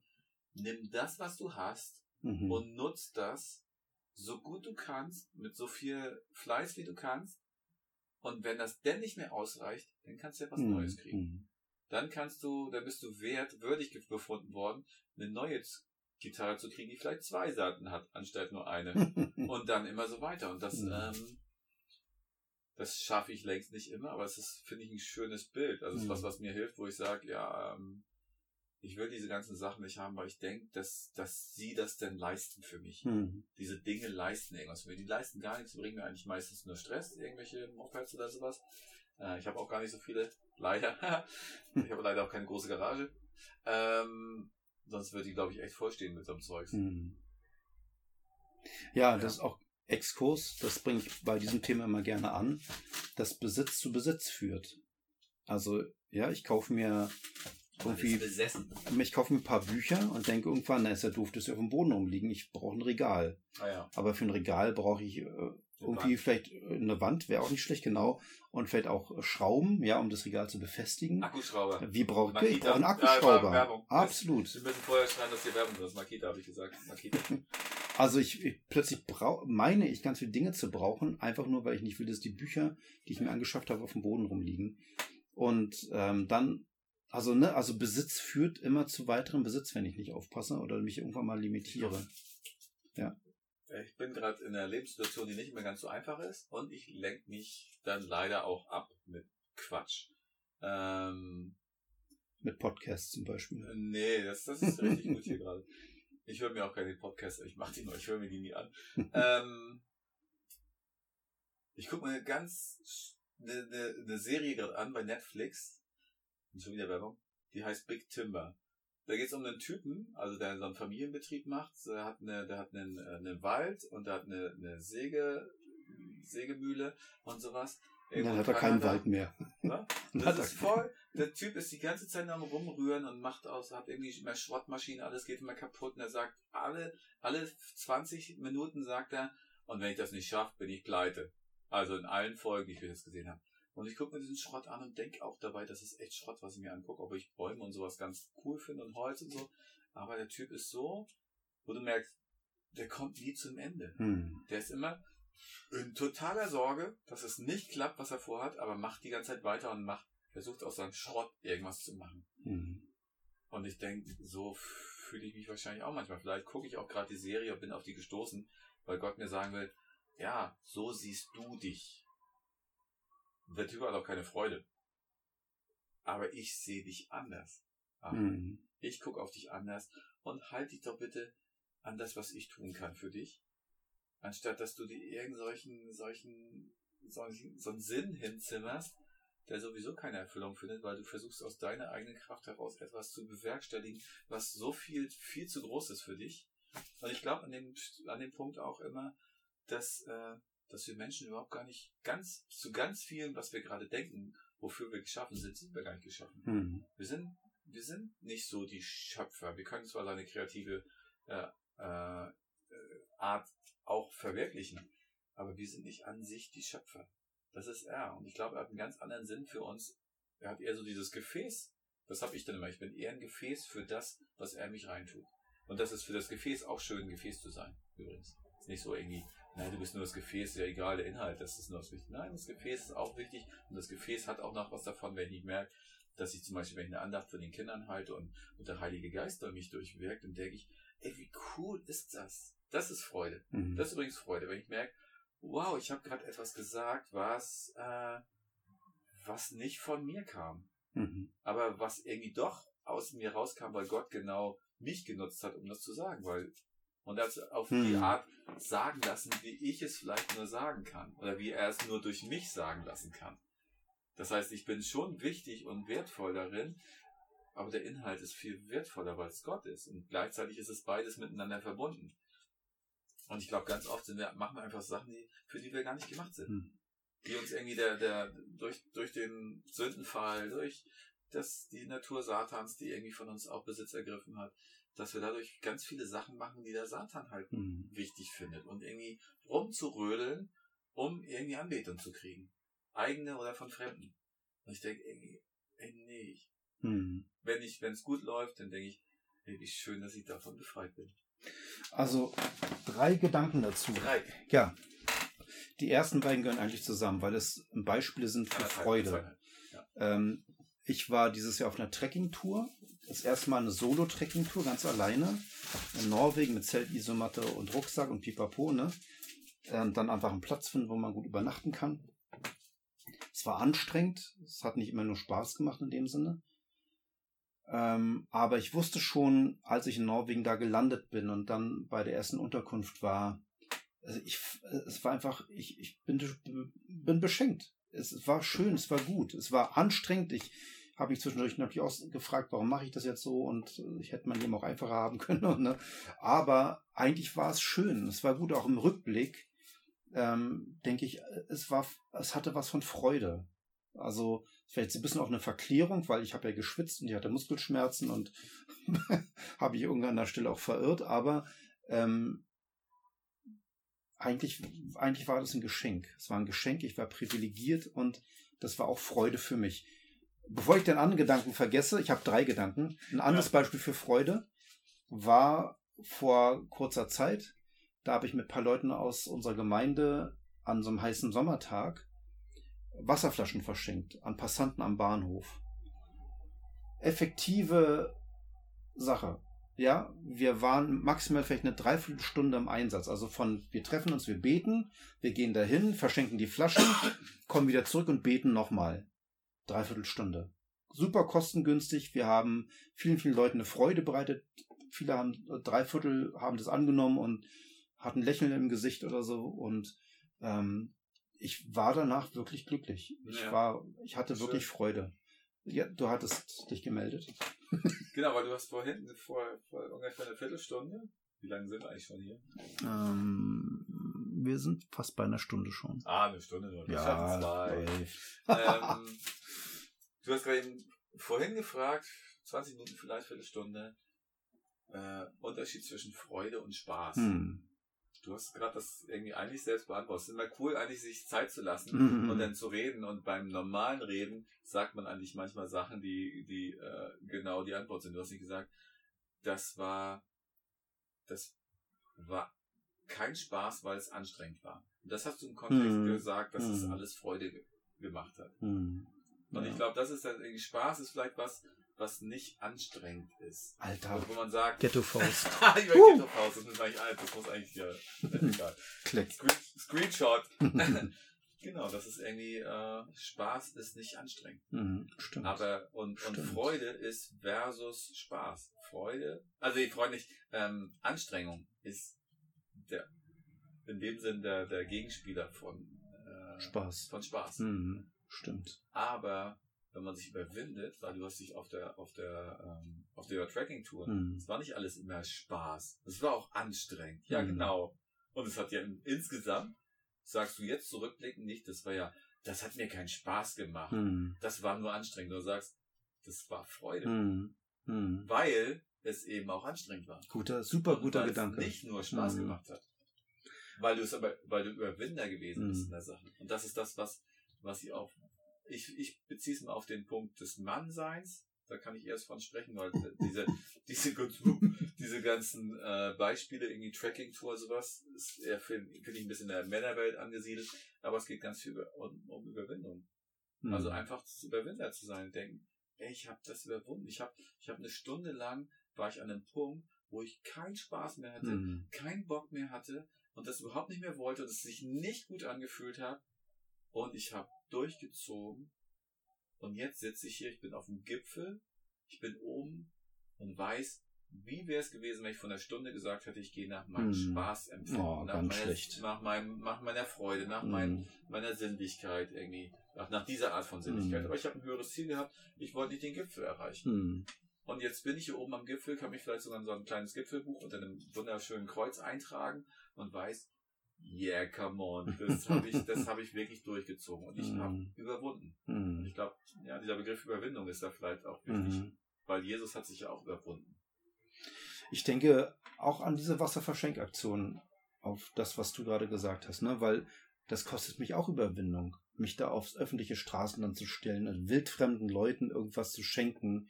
Es ist gut gemeint, ja, aber kommt es an und wie, wie reagieren die Leute? Keine Ahnung. So, das ist so, das strebe ich nicht per se an normalerweise, ja. Ich mache auch gerne mein Ding und gehe auch gerne von A nach B und will nicht angequatscht werden. So, Ja. ähm, es hat auch Überwindung gekostet, aber es hat eigentlich Freude bereitet. Ich habe Freude raus. Wir Mhm. müssen jetzt eine kleine Pause machen, weil Ja.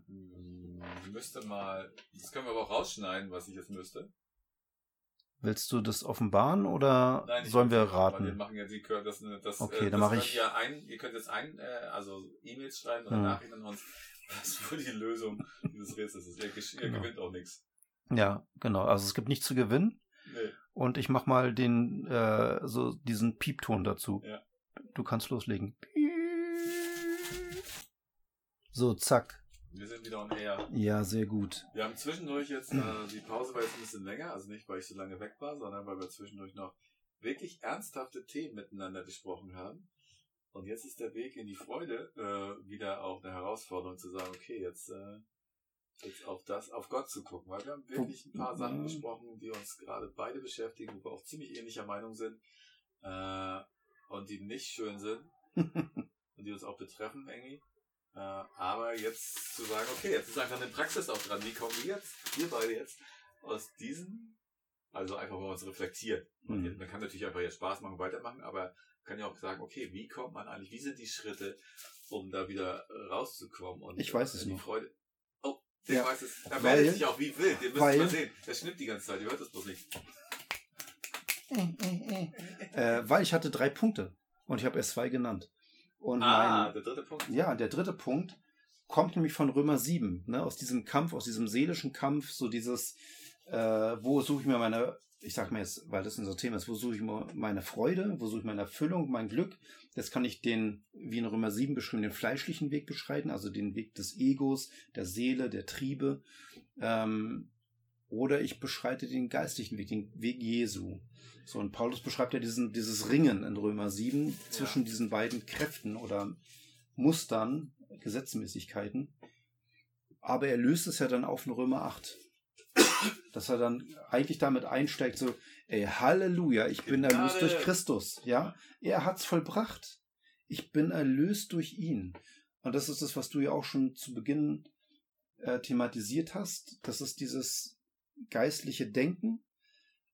Ähm, worauf schaue ich? Wer bin ich eigentlich in Gott? Um mich darauf zu fokussieren. Das heißt, ja, natürlich habe ich von meiner Erfahrung diese Spannung aus Römer 7, aber ich kann lernen und bin eingeladen zu lernen, in Römer 8 zu denken. Ich bin erlöst durch Christus. Ich bin befreit durch Christus. Ich lebe jetzt in der Kraft des Heiligen Geistes. Da steht auch sinngemäß drin, dass man irgendwie der, sich für der Sünde tot halten sollte und auch, dass der, auch, dass der, der, also, das ist ja so diese Widersprüchlichkeit in, in sieben ist ja so Geist gegen Fleisch, Geist gegen Fleisch, so. Aber in acht wird es ja, finde ich, schon aufgelöst, Ja. weil da steht einfach drin, ja, aber der Geist kann über das Fleisch herrschen. Mhm. Das heißt, er kann das Fleisch besiegen. Im Sinne, dass das Fleisch dann, also, dem Geist untertan werden. Mhm. Besiegen heißt ja nicht vernichten. Das ist vielleicht das, was manche Leute verkehrt machen. Also so eher gesetzliche Leute, die dann das Fleisch vernichten wollen. Ich gehe nicht davon aus, dass mein Fleisch vernichtet werden soll. Also außer man beschreibt es als nur die Sünde. Wenn ich das Fleisch beschreibe noch als, es ist jetzt vielleicht nicht theologisch ganz korrekt, aber so ähm, die Gefühle und das Seelische, dann ist es für mich eher, dass das geheiligt werden soll. Dass es unrein ist und dass die Reinheit des Geistes in meine, in meine Seele eindringen soll, um sie zu reinigen. Im Wasserbad des Wortes sozusagen Mhm. gereinigt zu werden. Das ist ein für alle Mal geschehen durch die Annahme von Jesu Opfer und durch die Taufe und durch den, das Empfang des Heiligen Geistes. Aber jetzt ist es dieses Prozesshafte zu sagen, okay, das, das ist jetzt so. Und äh, da finde ich es auch gut, dass, dass wir Gefühle haben dürfen. Mhm. Dass es durchaus so ist, wo du gerade sagst, wir haben Triebe. Triebe ist immer ein hartes Wort, so, das ist für mich auch gleich so psychoanalytisch irgendwie freudmäßig belegt. Aber da sind diese Kräfte in unserem Leben und da ist Freude an gewissen Sachen. Da ist auch Freude an Sexualität, wie soll ich in der Ehe führen? Also es ist irgendwie so, okay, der, der Rahmen ist gegeben und da drin soll ich es führen und darin kann es, wird es auch geheiligt. Da sagt Gott, okay, das ist der Ort, an dem es geheiligt wird. Und das finde ich schön daran auch, dass ich, wie ich immer sage, wenn ich Andachten vor Kindern halte und merke, ey, der Heilige Geist geht gerade voll durch mich durch, dann habe ich ganz große Freude in diesem Moment. Mhm. Dann ist es wirklich Freude, weil der Geist das Fleisch besiegt. Weil ich auch nicht mehr Angst habe da oder ich denke nicht drüber nach, wie komme ich jetzt gerade rüber. Das ist ganz cool auch. Ich denke dann gar nicht drüber nach, wie komme ich jetzt eigentlich gerade rüber, was denken die eigentlich von mir. Und ich glaube, das bringt sogar eine weitergehend, was mir noch einfällt, eine Freiheit zu den Leuten, die zuhören, Mhm. weil sie sehen, da ist jemand, der kümmert sich da gerade überhaupt gar nicht drum, wie er rüberkommt. Der macht das einfach gerade. Und für mich ist eine ganz große Freude, dieses einfach machen. Ich mache das einfach, weil es gerade impulsiv da ist. Natürlich nicht irgendwie mich nackt auszuziehen, auf dem Bahnhof rumzurennen und was weiß ich zu machen. Nein, weil mir es gerade in den Sinn kommt. Sowas kommt mir vielleicht auch manchmal in den Sinn, denkt, nee, das So was ist kommt in den Sinn. Ja, nicht vielleicht genau das, aber so, so manche Sachen, die kommen mir schon in den Sinn, wo ich denke, nee, das ist jetzt nicht inspiriert von Gott. Aber wenn ich etwas tue, was wo ich merke, dass es von Gott inspiriert, das sollte ich jetzt einfach tun, auch wenn es gegen, oder gerade Mhm. wenn es gegen Normen vers- verstößt. Mhm. Die Wahrheit wird auch frei machen, also auch frei handeln zu können. Mhm. Ich habe bisher noch nie drüber nachgedacht. Ich hatte, glaube ich, noch nie den Gedanken, auf dem Bahnhof nackt rumzurennen.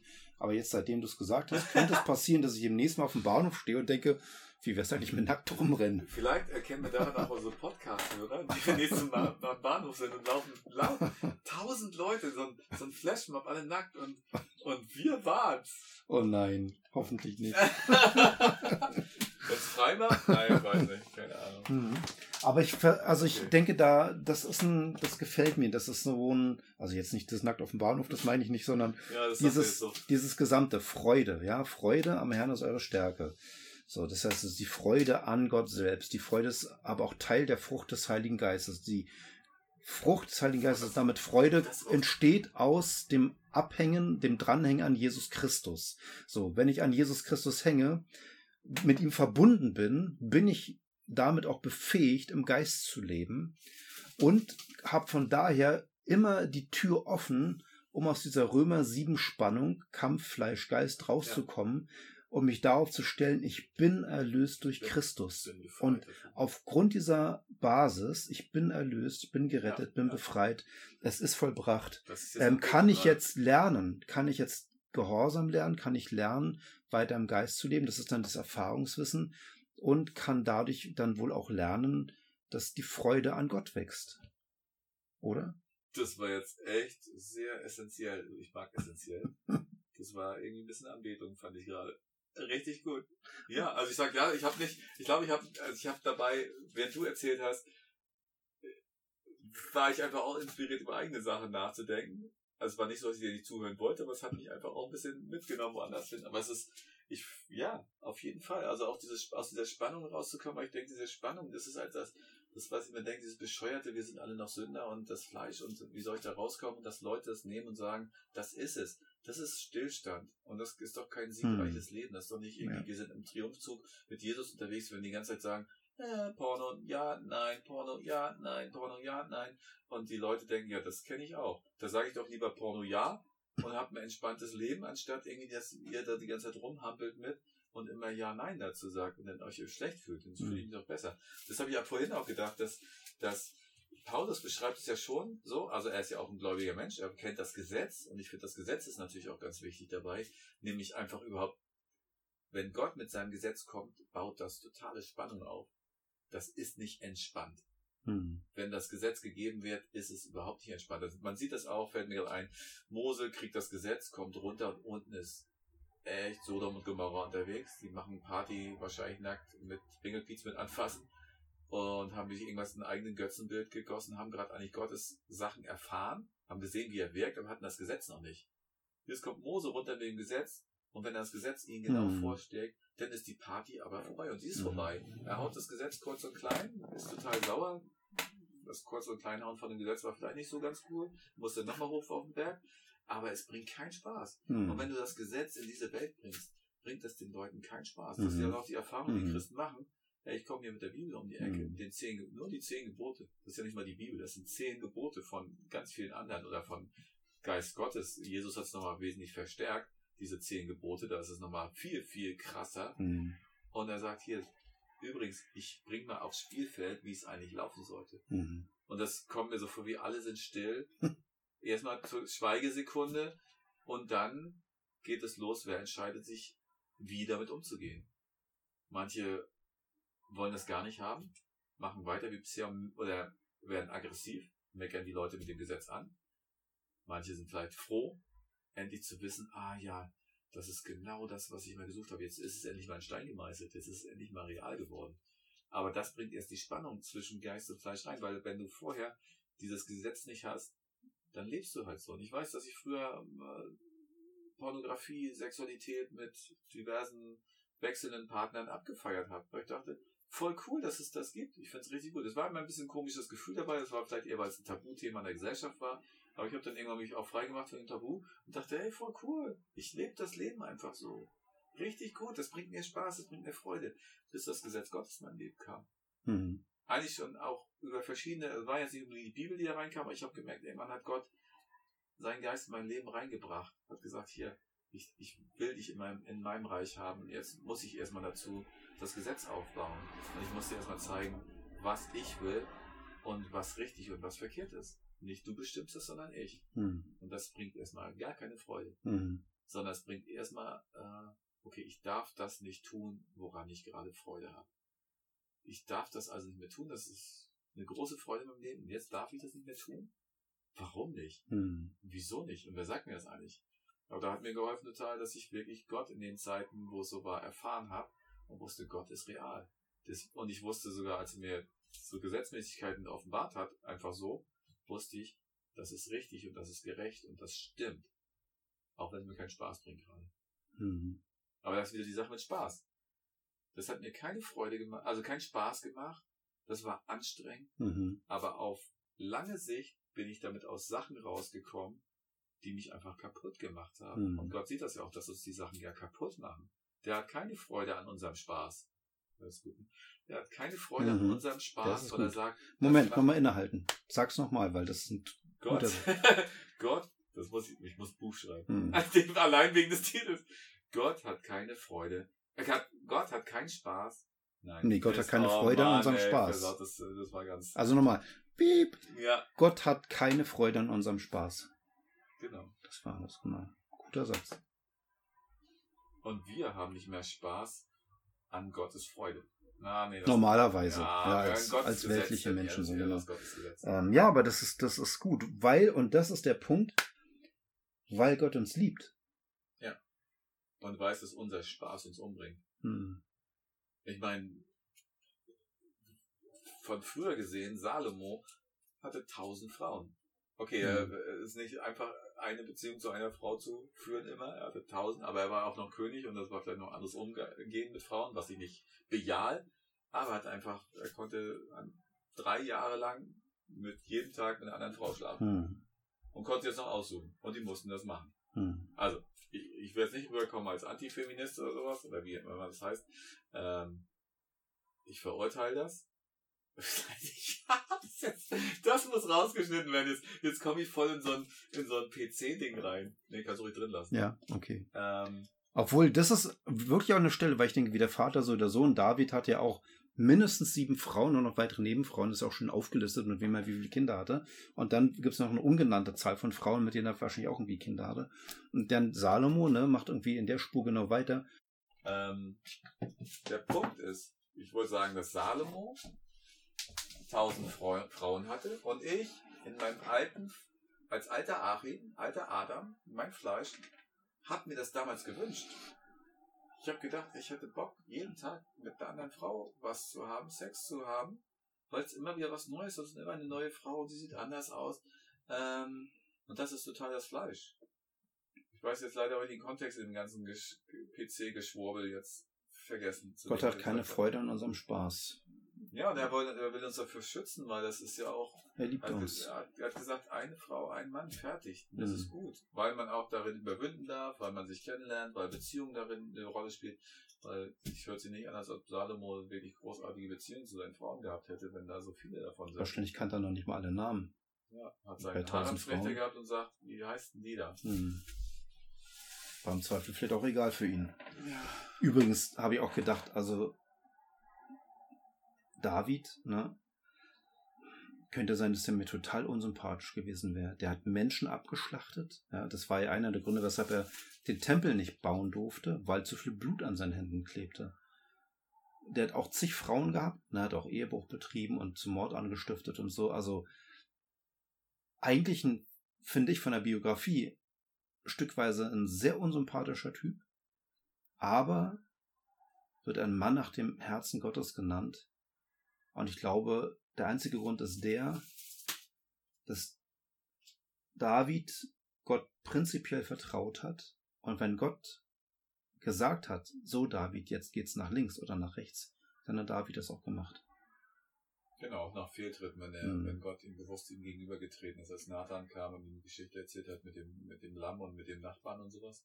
Da hat er irgendwie sich erstmal aufgeregt und dann hat, da hat er nicht mehr gesagt, ja, oder Gott durch Nathan, so, das bist du. Mhm. Da hat er ja sofort auch stramm gestanden. Gewusst, das ist jetzt Gott.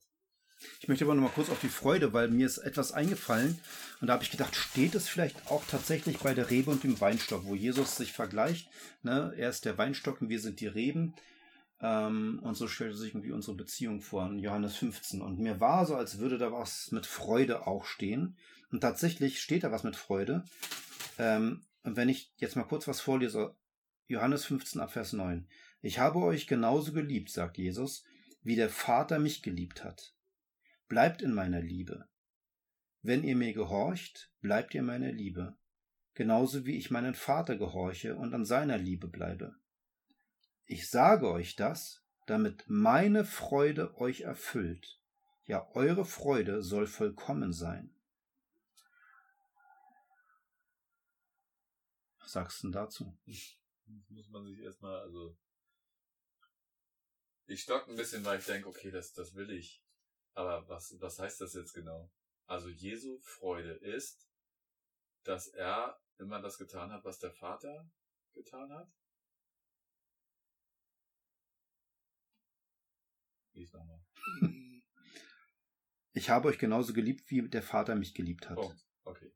Jesus hat das gleiche getan, was der Vater getan hat, und Hm. zwar Jesus ist geliebt worden und er hat weiter geliebt. Hm. Okay. Bleibt in meiner Liebe. Okay, darin soll man bleiben. Das, was Jesus vom Vater an die Menschen weitergegeben hat, an die Jünger, darin sollen sie bleiben. Hm. Das sollen sie sich gewiss verinnerlichen und sagen, okay, das ist so. Wir sind da drin. Auch drin bleiben heißt ja auch zu lieben. Ja, das, darum geht's. Nicht nur so gefüllt zu sein, ich bin ein Tank voller Hm. Liebe, sondern irgendwie den Hahn auch aufzumachen und sagen, Hm. okay, lieben. Und jetzt herausfordernder Vers. Wenn ihr mir gehorcht, bleibt ihr in meiner Liebe, genauso wie ich meinen Vater gehorch, meinem Vater gehorche und in seiner Liebe bleibe. Also Liebe und Gehorchen. Liebe und Gehorsam gehören zusammen. Klingt menschlich, wenn mir das mein Ehepartner sagen würde. So, also wenn du mich liebst, gehorchst du mir, würde ich denken, das ist missbräuchlich. Das geht nicht. So, ne? Ähm, aber ich glaube nicht, dass Jesus das so gemeint hat. So missbräuchlich. Da ist ein anderer Spirit drin. Da ist ein anderer Geist drin. Das ist nicht äh, so der Herrscher über, also ja schon irgendwie ist der Herr, aber, aber mit so einer Ansage, so ist es einfach. Ohne zu sagen, dass er was Schlechtes ist, weil er sagt ja auch, ihr seid geliebt da drin. Und wenn ihr in der Liebe bleiben wollt, dann müsst ihr es tun. Und er ist ja, weißt du was, da, was da, da ist ja eine, da ist ja eine, die ganz große Vertrauensfrage drin. Ja. Vertraue ich Genau. Jesus, dass er Liebe ist? Vertraue ich dem Vater, dass er liebend ist? Das ist es. Oder lasse ich diesen Zweifel des Mhm. Satans irgendwie sollte Gott das gemeint Mhm. haben? Ist es nicht so, dass Gott ein bisschen anders ist? Da merkst du halt, ey, da merkst du halt den, die, die Schlangenzunge drin. Mhm. Also auch ich in meinen Gedanken, weil ich denke, wenn du es so sagst, ja, äh, wenn du, wenn du mich liebst, dann bist du gehorsam. Ne? also so, okay, äh, spinnst du eigentlich? Mhm. Also ich soll jetzt das alles machen, was du sagst und das beweist, dass ich dich liebe und dann bleibst auch nur meine Liebe drin. Mhm. Und ich bin der, der dich liebt. Mhm. Also du. Eigentlich sind daraus Horrorfilme gemacht. Ja, Ja. das ist echt, das ist bösartig, Mhm. weil das, da kommt dieses, du, du musst das machen, was ich Mhm. will, weil du bist abhängig von mir. Mhm. Du bist, wenn du da nicht das tust und es ist trotzdem so, das ist ja deine Entscheidung. Mhm. Das ist auch noch das Moment, du kannst dich entscheiden dafür. Und wenn man da nicht fest drin ist, dann kommt er total ins Rudern und denkt ja, creepy Situation. Aber der springende Punkt ist der, den du angesprochen hast. Wenn ich aber weiß, dass Gott Liebe ist und das wirklich nur gut mit mir meint, Und ich in dieser Liebe aufge Mhm. also geborgen bin. Und- Und kommen wir zu dem Schutz zurück, wenn ich darin meinen Schutz finde und nicht Mhm. eine Gefahr darin lauert und die Lüge darin lauert Mhm. und Misstrauen, sondern ja, wie gut, okay, sag mir bitte, was ich tun soll, um jetzt die Situation gut zu meistern, sodass ich heil da rauskomme. Und Gott ist ja nicht nur der, der uns absolut liebt und das gut mit uns meint. Er ist ja auch der, der alles checkt, der die Zusammenhänge kennt und der genau weiß, dass vielleicht irgendeine Entscheidung, die für mich irrational erscheint, aber total gut ist. Und dann ist Vertrauen gefragt. Ne? Also Dinge, die ich selber verstehe und kontrollieren kann, da brauche ich nicht so viel Gottvertrauen. Aber spätestens dann, wenn Dinge ich vor Entscheidungen stehe und Gott mich zu etwas auffordert, was ich mit meiner Logik nicht gleich verstehe, ähm, dann komme ich weg von meiner persönlichen Kontrolle und da ist dann spätestens da ist das Vertrauen gefragt. Vertraue ich wirklich, dass Gott mich liebt und dass es gut ist, diese Entscheidung umzusetzen, auch wenn ich nicht alles davon verstehe. Ich habe gerade irgendwie jetzt so ein Autofahrbeispiel durch den Kopf, also auch in der, zum Thema auch in der Liebe zu bleiben. Weil ich, mein Beispiel vielleicht, mein Bruder hat mir Autofahren beigebracht und ich musste ihm vertrauen, dass er mir, dass er mir das Richtige sagt. Hat er gemacht. Ich konnte also Auto fahren. Da war es mir gar nicht so wichtig, wo ich jetzt hinfahre. Das war mir einfach nur wichtig zu fahren, überhaupt das zu lernen. Und dann bin ich aber selbstständig geworden, konnte irgendwie selber entscheiden, wo ich jetzt hinfahre. Und habe das dann gemacht. Also bin ich nicht mehr in, unbedingt abhängig von ihm gewesen und habe selber Entscheidungen getroffen. Oder wenn ich jetzt, wenn es noch weitergeht, irgendwie am Auto rumzuschrauben. Das habe ich mit ihm die Bremsen gemacht. Dachte, okay, das ist interessant, das zu können. Dann möchte ich eigentlich noch tiefer einsteigen. Ähm, musste ich ihm aber auch wieder vertrauen, dass er mir zeigt, wie das richtig funktioniert und mich, mich so ranführt, dass ich es auch selber irgendwann können, können kann. Aber es gibt auch den Punkt, wo ich sage, ich mache das jetzt selber. Also das nicht, das nicht anzufangen.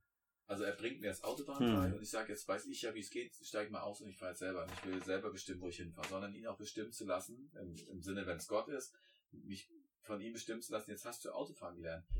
Aber es geht nicht darum, dass du Autofahren lernst, um deine eigenen Ziele zu erreichen. Ich lerne, ich lehre dich Autofahren, damit du die Ziele erreichst, die ich für dich habe. Mhm. Und Mhm. das zu verstehen. Und vielleicht auf der Fahrt auch noch das, das Gefährt mehr Mhm. zu verstehen. Und, Mhm. und ich zeige dir auch noch, wie du tankst. Und ich zeige dir, äh, was du noch mit dem Auto zu machen hast, damit du auch lange damit fahren kannst. Mhm. Also das hat dann, das kriegt immer mehr Ebenen und die verpasst man, glaube ich, wo man einfach dann einfach seinen eigenen Kurs fährt und dann Mhm. Gott vergisst und man kriegt, kommt nicht in die Tiefe dessen, wie er es eigentlich verstehen lassen kann. Und, und da habe ich gestern eine Predigt gehört, da ging es auch, also ich krieg's nicht mehr zusammen, aber ging es auch darum, dass man immer mehr diese Tiefen erkennt, dass es, dass man nicht auf einer Ebene bleibt und dass man, wenn man Gott nicht fragt, dann zeigt er einem manche Geheimnisse nicht. Es ging um, auch um Autorität und Vertrauen und dass er einen, den Charakter eben auch so gestaltet, dass er ein Geheimnis überhaupt anvertraut. Mhm. Und er einem manche Geheimnisse nicht anvertraut, weil er weiß, dein Charakter ist nicht noch, ist noch nicht so weit gekommen, dass du dieses Geheimnis überhaupt bewahren kannst. Wo ich dachte, oh krass, in der Bibel steckt so viel mehr Tiefe Mhm. drin auch und in die Wahrheiten daraus Mhm. sprechen, die man, die man jetzt gar nicht, die, wenn man es nur so flach liest und ich will jetzt in einem Jahr durch meine Bibel kommen, ich verstehe sie, wie ich sie immer verstehe, sozusagen der Heilige Geist führt mich da rein und, und seinen Charakter auch verändern lässt dadurch. Mhm. Wie ich jetzt gerade eben vorhin von dem gesagt, gesagt glaube ich, habe es gesagt, dieses, dieses Vergebung mehr kennen. Ich will da wirklich ein kleines Versuchen Bibelstudien. Ich nehme es mir vor. Mhm. Nehme es mir vor, ein Bibelstudien dazu zu machen. Weil es für mich echt wie ein Schlüssel klang, den ich gestern da gehört habe. Und das, das verändert meinen Charakter. Das heißt, ich werde fähig, mehr Geheimnisse Gottes erfahren zu können. Und, und er sagt ja, du bist jetzt würdig dazu geworden. Mhm. Weil dir, ich vertraue dir jetzt auch was an, weil ich merke, dass du Vertrauen in mich hast. Und das brauchst du, um auch vertrauter Mhm. zu werden mit den Dingen. Und ich weiß auch, dass du sie richtig anwendest. Und da keinen Schaden durch erwächst für, für dich oder für andere. Und der, der Knackpunkt ist Vertrauen. Ne? Vertrauen, ja. Und- Vertrauen. Ich bringe jetzt eine Geschichte, die habe ich schon öfter mal erzählt, glaube ich, habe sie dir auch schon erzählt von meiner Trekkingtour, aber ich, die ist halt für mich wirklich prägend gewesen, weil an dem einen Tag, ich klopfe mir jetzt mal selber auf die Schulter, da bin ich so 22, 23 Kilometer gelaufen mit Rucksack, ne, so also irgendwie 20 Kilo drauf oder so und dann noch der Rucksack. Nein, Quatsch, ich wiege mehr als 20. und äh, der Rucksack hat 20 circa gewogen. Und ich bin aufs Fjell hochgelaufen und wollte halt die weite Aussicht haben und so und wollte eine Rundtour laufen, nicht von A nach B und wieder von B nach A, sondern ne. Neues sehen. Und ich hatte eine Trekkingkarte dabei und natürlich mein Handy und so. Und die Trekkingkarte war allerdings von 2018. Ich weiß nicht, ob es eine aktuellere gibt, vielleicht online oder sowas, aber ich hatte halt die von 2018. So, und dann gibt es da in Norwegen die markierten Wanderwege, die haben dann so ein rotes T auf dem Stein. Da kann man sich relativ gut orientieren, man sollte auf den nächsten Stein gucken, wo ist das nächste rote T so. Und dann gibt es die Pfade. Das sind gestrichelte Linien auf der Karte. Und so ein Pfad, wenn er nicht benutzt wird, kann er wieder zuwachsen. Wenn er keiner langlatscht, nach einem Jahr, nach zwei Jahren gibt's den nicht mehr eigentlich. Ne? Und ich habe also meinen Standort versucht zu entdecken und die Pfade zu entdecken. Und ich habe die Pfade nicht entdeckt. Und ich habe dann gedacht, na ja, komm, das, das, das wird schon irgendwie. Ich bin da oben auf dem Fjell, wenn ich jetzt da runterlaufe, dann werde ich auf den nächsten Pfad stoßen. Das ist doch, der ist doch eingezeichnet, auf den muss ich stoßen. Das ist so. Das, der führt schräg da lang. Ich gehe gerade drauf zu. Wir müssen uns kreuzen. Gar kein Thema. Von der Himmelsrichtung stimmte alles. Da bin ich in so einem verknöcherten Birkenwäldchen gelandet.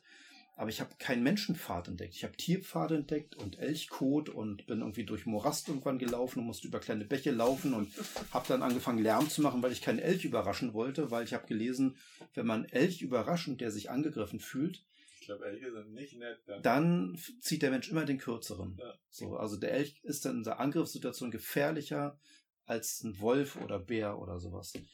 Und da habe ich gedacht, also ich bete jetzt immer laut und singe Lieder und für Selbstgespräche und hau gegen meine Treckenstöcke.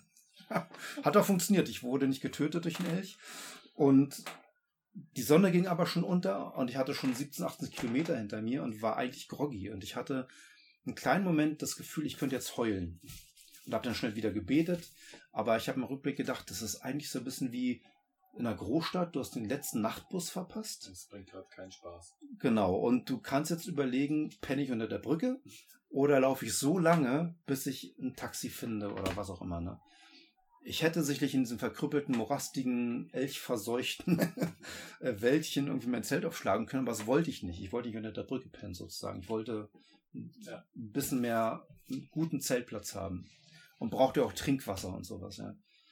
Und dann irgendwann sehe ich in der Ferne zwei Leute auf dem Weg laufen mit ihren Hunden und war schon echt begeistert, weil ich dachte, cool, das heißt, da ist Zivilisation. Die machen wahrscheinlich einen Abendspaziergang mit den Hunden. Das heißt, irgendwo ist eine Ferienhütte. Irgendwo wird da ein bisschen mehr Fläche sein, wo ich vielleicht mein Zelt aufbauen kann. Und schlussendlich habe ich mit denen geredet, habe denen gesagt, ich habe mich irgendwie ein bisschen verlaufen, äh, was sie hier eigentlich machen und wo ich einen guten Zeltplatz finde. Und die haben gesagt, die gucken gerade nach ihrer Schafherde. Ähm, und ein paar Tage später so wurde mir der Gedanke zugetragen, Dirk, du bist doch selber eigentlich so ein verlorenes Schaf gewesen in dem Moment, ne? Leute, haben die den Weg gewiesen. Die haben mir tatsächlich einen guten Zeltplatz dann empfohlen. Ich bin noch ein bisschen weiter gelaufen, das war noch besser. Bin viel weiter gekommen als geplant. War am richtig guten Ort, hatte da einen richtig schönen kleinen Fluss äh, mit tollem Wasser. War zwar echt mega groggy, bin an mein Limit gekommen, aber ähm, letztendlich war ich gut geführt. Diese beiden Leute, die waren sehr schnell. Wäre ich fünf Minuten später gekommen oder sechs Minuten oder so, hätte ich die nicht mehr gesehen. Das war sozusagen just in time. Und das kann ich nicht planen, das kann ich nicht machen. Ich habe bis dahin Gott als meinen himmlischen Vater natürlich bekannt. Ja, Gott ist der liebende himmlische Vater. Aber durch diese Limiterfahrung, durch dieses Anstrengende, was keinen Spaß gemacht hat, wo ich hätte heulen können, ist mir Gott als himmlischer Vater emotional nahe gekommen. Ich habe das erste Mal, was ist, weiß nicht das erste Mal, aber vielleicht das erste Mal tatsächlich diese, diese Herzbegegnung gehabt. So eine Erkenntnis, mein Vater im Himmel sieht mich, der hat mich wirklich lieb. Der sieht mich da in der Wildnis rumstapfen das war ja meine Idee, das war ja kein Auftrag Gottes, dass ich in Norwegen bin. Ne? Ich habe es einfach gemacht, weil ich was Schönes erleben wollte. Ähm, und trotzdem hat mein himmlischer Vater mich nicht verlassen. Der hat mich auch da gesehen und hat mich auch da versorgt. Und das hat mein Herz mehr geöffnet, ihm zu vertrauen. Ich bin auch immer lernender, klar. Aber das hat mir sehr geholfen, seine Liebe mehr zu erkennen. Und es fällt mir dadurch ein kleines Stückchen leichter, ihm zu vertrauen. Das muss ich mal sagen an der Stelle, wegen Vertrauen und Liebe. Ja, aber es ist auch eine Erfahrungssache, ne? Also das irgendwie. Und du hast dich in eine Situation reinbegeben, wo du auf äh, darauf angewiesen warst. Auch. Also manchmal begibt er uns wahrscheinlich auch in die Situation. Oder? Aber du warst in der Situation und hast irgendwie auch nicht aufgegeben. Ich hätte auch sagen können, ich bin selber doof, weißt du? Also ich bin ja selber schuld. Das, wie gesagt, ich habe ja nicht Gottes Auftrag ausgeführt in dem Sinne. Ja, wir sind ja auch oftmals selber schuld und trotzdem mhm. ist Gott da. Und, und trotzdem ja. liebt er uns und sucht das verlorene Schaf. Ja.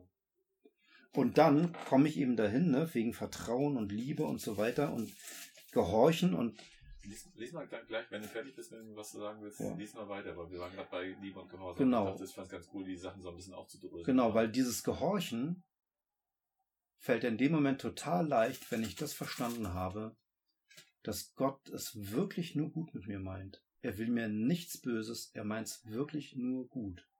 So sehr lieb hat er mich.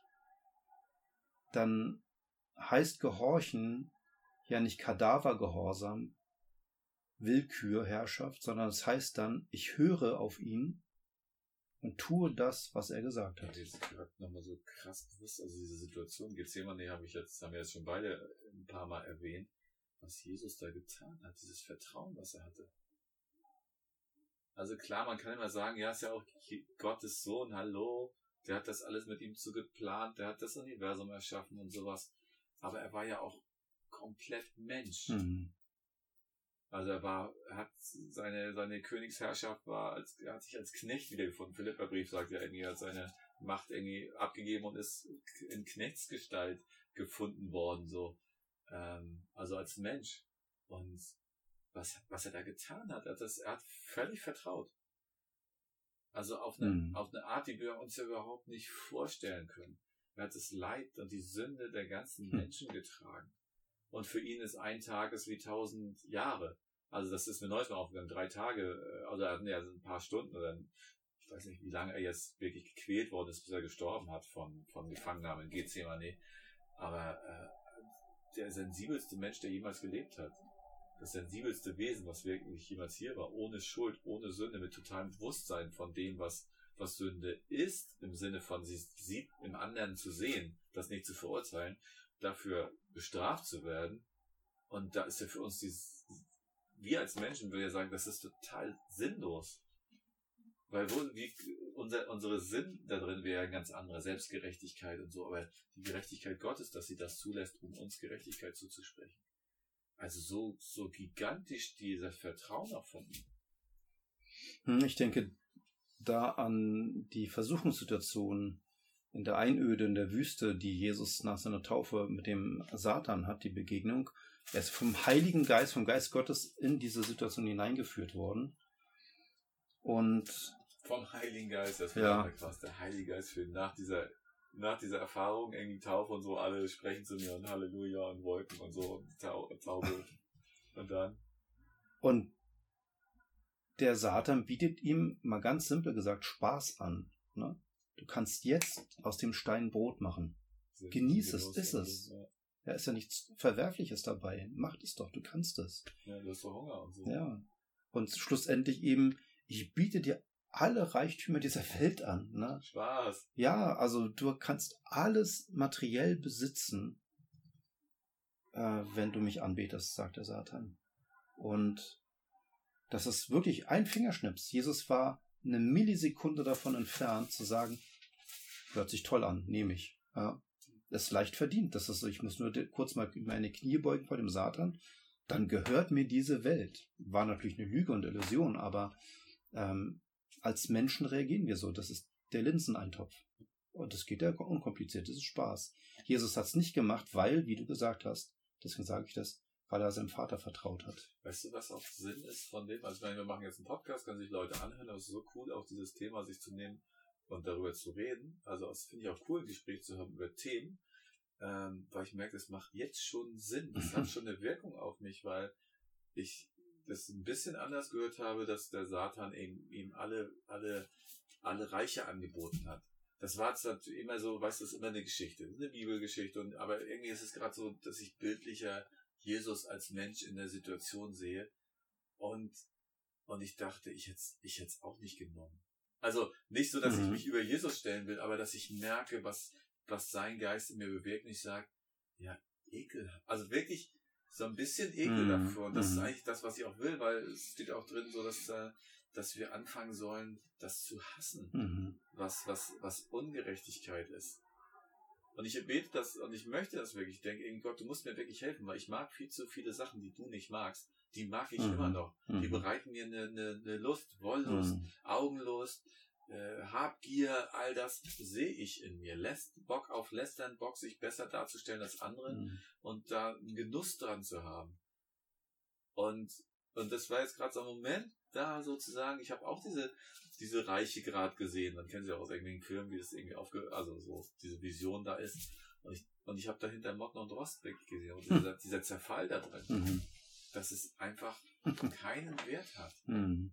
Auch diese, diese, diese Macht zu haben, zu, der Herrscher zu sein, über alles bestimmen zu dürfen. Mhm. Das wird das gemacht, was ich sage. Mhm. Wie cool, mir kann keiner mehr was, weil ist ja das sowieso passiert. Alle müssen ja machen, was ich sage, weil ich bin der Herrscher. Hm. darum geht es Gott gar nicht. Also im Sinne von diesem Kadavergehorsam, oder er, er ist Hm. der absolute Diktator, wie er ja oft irgendwie von Leuten, die ihn nicht kennen, Hm. dargestellt wird. Aber es, oder wie es denn aus diesem Liebe-Gehorsamsding rauskommt. Mhm. Nein, das ist aus völliger Liebe und sagt, ich bin kein Diktator. Mhm. Ich bin liebender Vater. Und deswegen sage ich dir Mhm. alles in Ordnung und was und es bringt nichts, das anzustreben, dass du die einzige, dass du die Macht hast, weil ich habe die Macht und ich übe sie Mhm. gut aus und vertraue einfach, dass ich das kann und dass ich das richtig mache. Vielleicht war es ja sogar so, dass, weil Jesus seinem Vater vertraut hat, wusste er, mein Vater hat gesagt, ich bin König der Könige oder ich werde König der Könige sein, ich werde regieren, ich werde zu Rechten Gottes sitzen. Ähm, das heißt, ich werde im Sinne meines Vaters, werde ich herrschen. Das heißt, das andere Angebot von jemand anderem kann ich ablehnen, weil ich weiß, mein Ja. Vater meint's gut, der liebt mich Ich wirklich. finde, diese Perspektive muss man noch haben, sonst ist es halt auch, klar, es gibt im Christenleben diese Durchstrecken, du weißt nicht, wo es hingeht. Ja. Aber trotzdem haben wir eigentlich immer, wenn wir die Geschichte komplett gelesen haben oder wenn wir auf den Geist Gottes hören, gibt es ja immer eine Aussicht auf das Gute, was danach kommt. Mhm. Ich meine, auch die, die Israeliten, denen wird auch gesagt, die geht ins gelobte Land. Ja, dazwischen waren aber irgendwie Wüstenwanderung und durchs Meer gehen und was weiß ich alles sind Herausforderungen. Ähm, und trotzdem diese Perspek- Perspektive zu haben. Und Mose war einer, der diese Perspektive die ganze Zeit getragen Mhm. hat. Mhm. Alle anderen haben sie eigentlich verloren. Vielleicht war Mhm. Josua noch einer, der Mhm. an Mose dran war die ganze Zeit, so an Gott damit. Die anderen haben es alle verloren. Mhm. Aaron, so der das Kalb gemacht hat, die haben es alle verloren.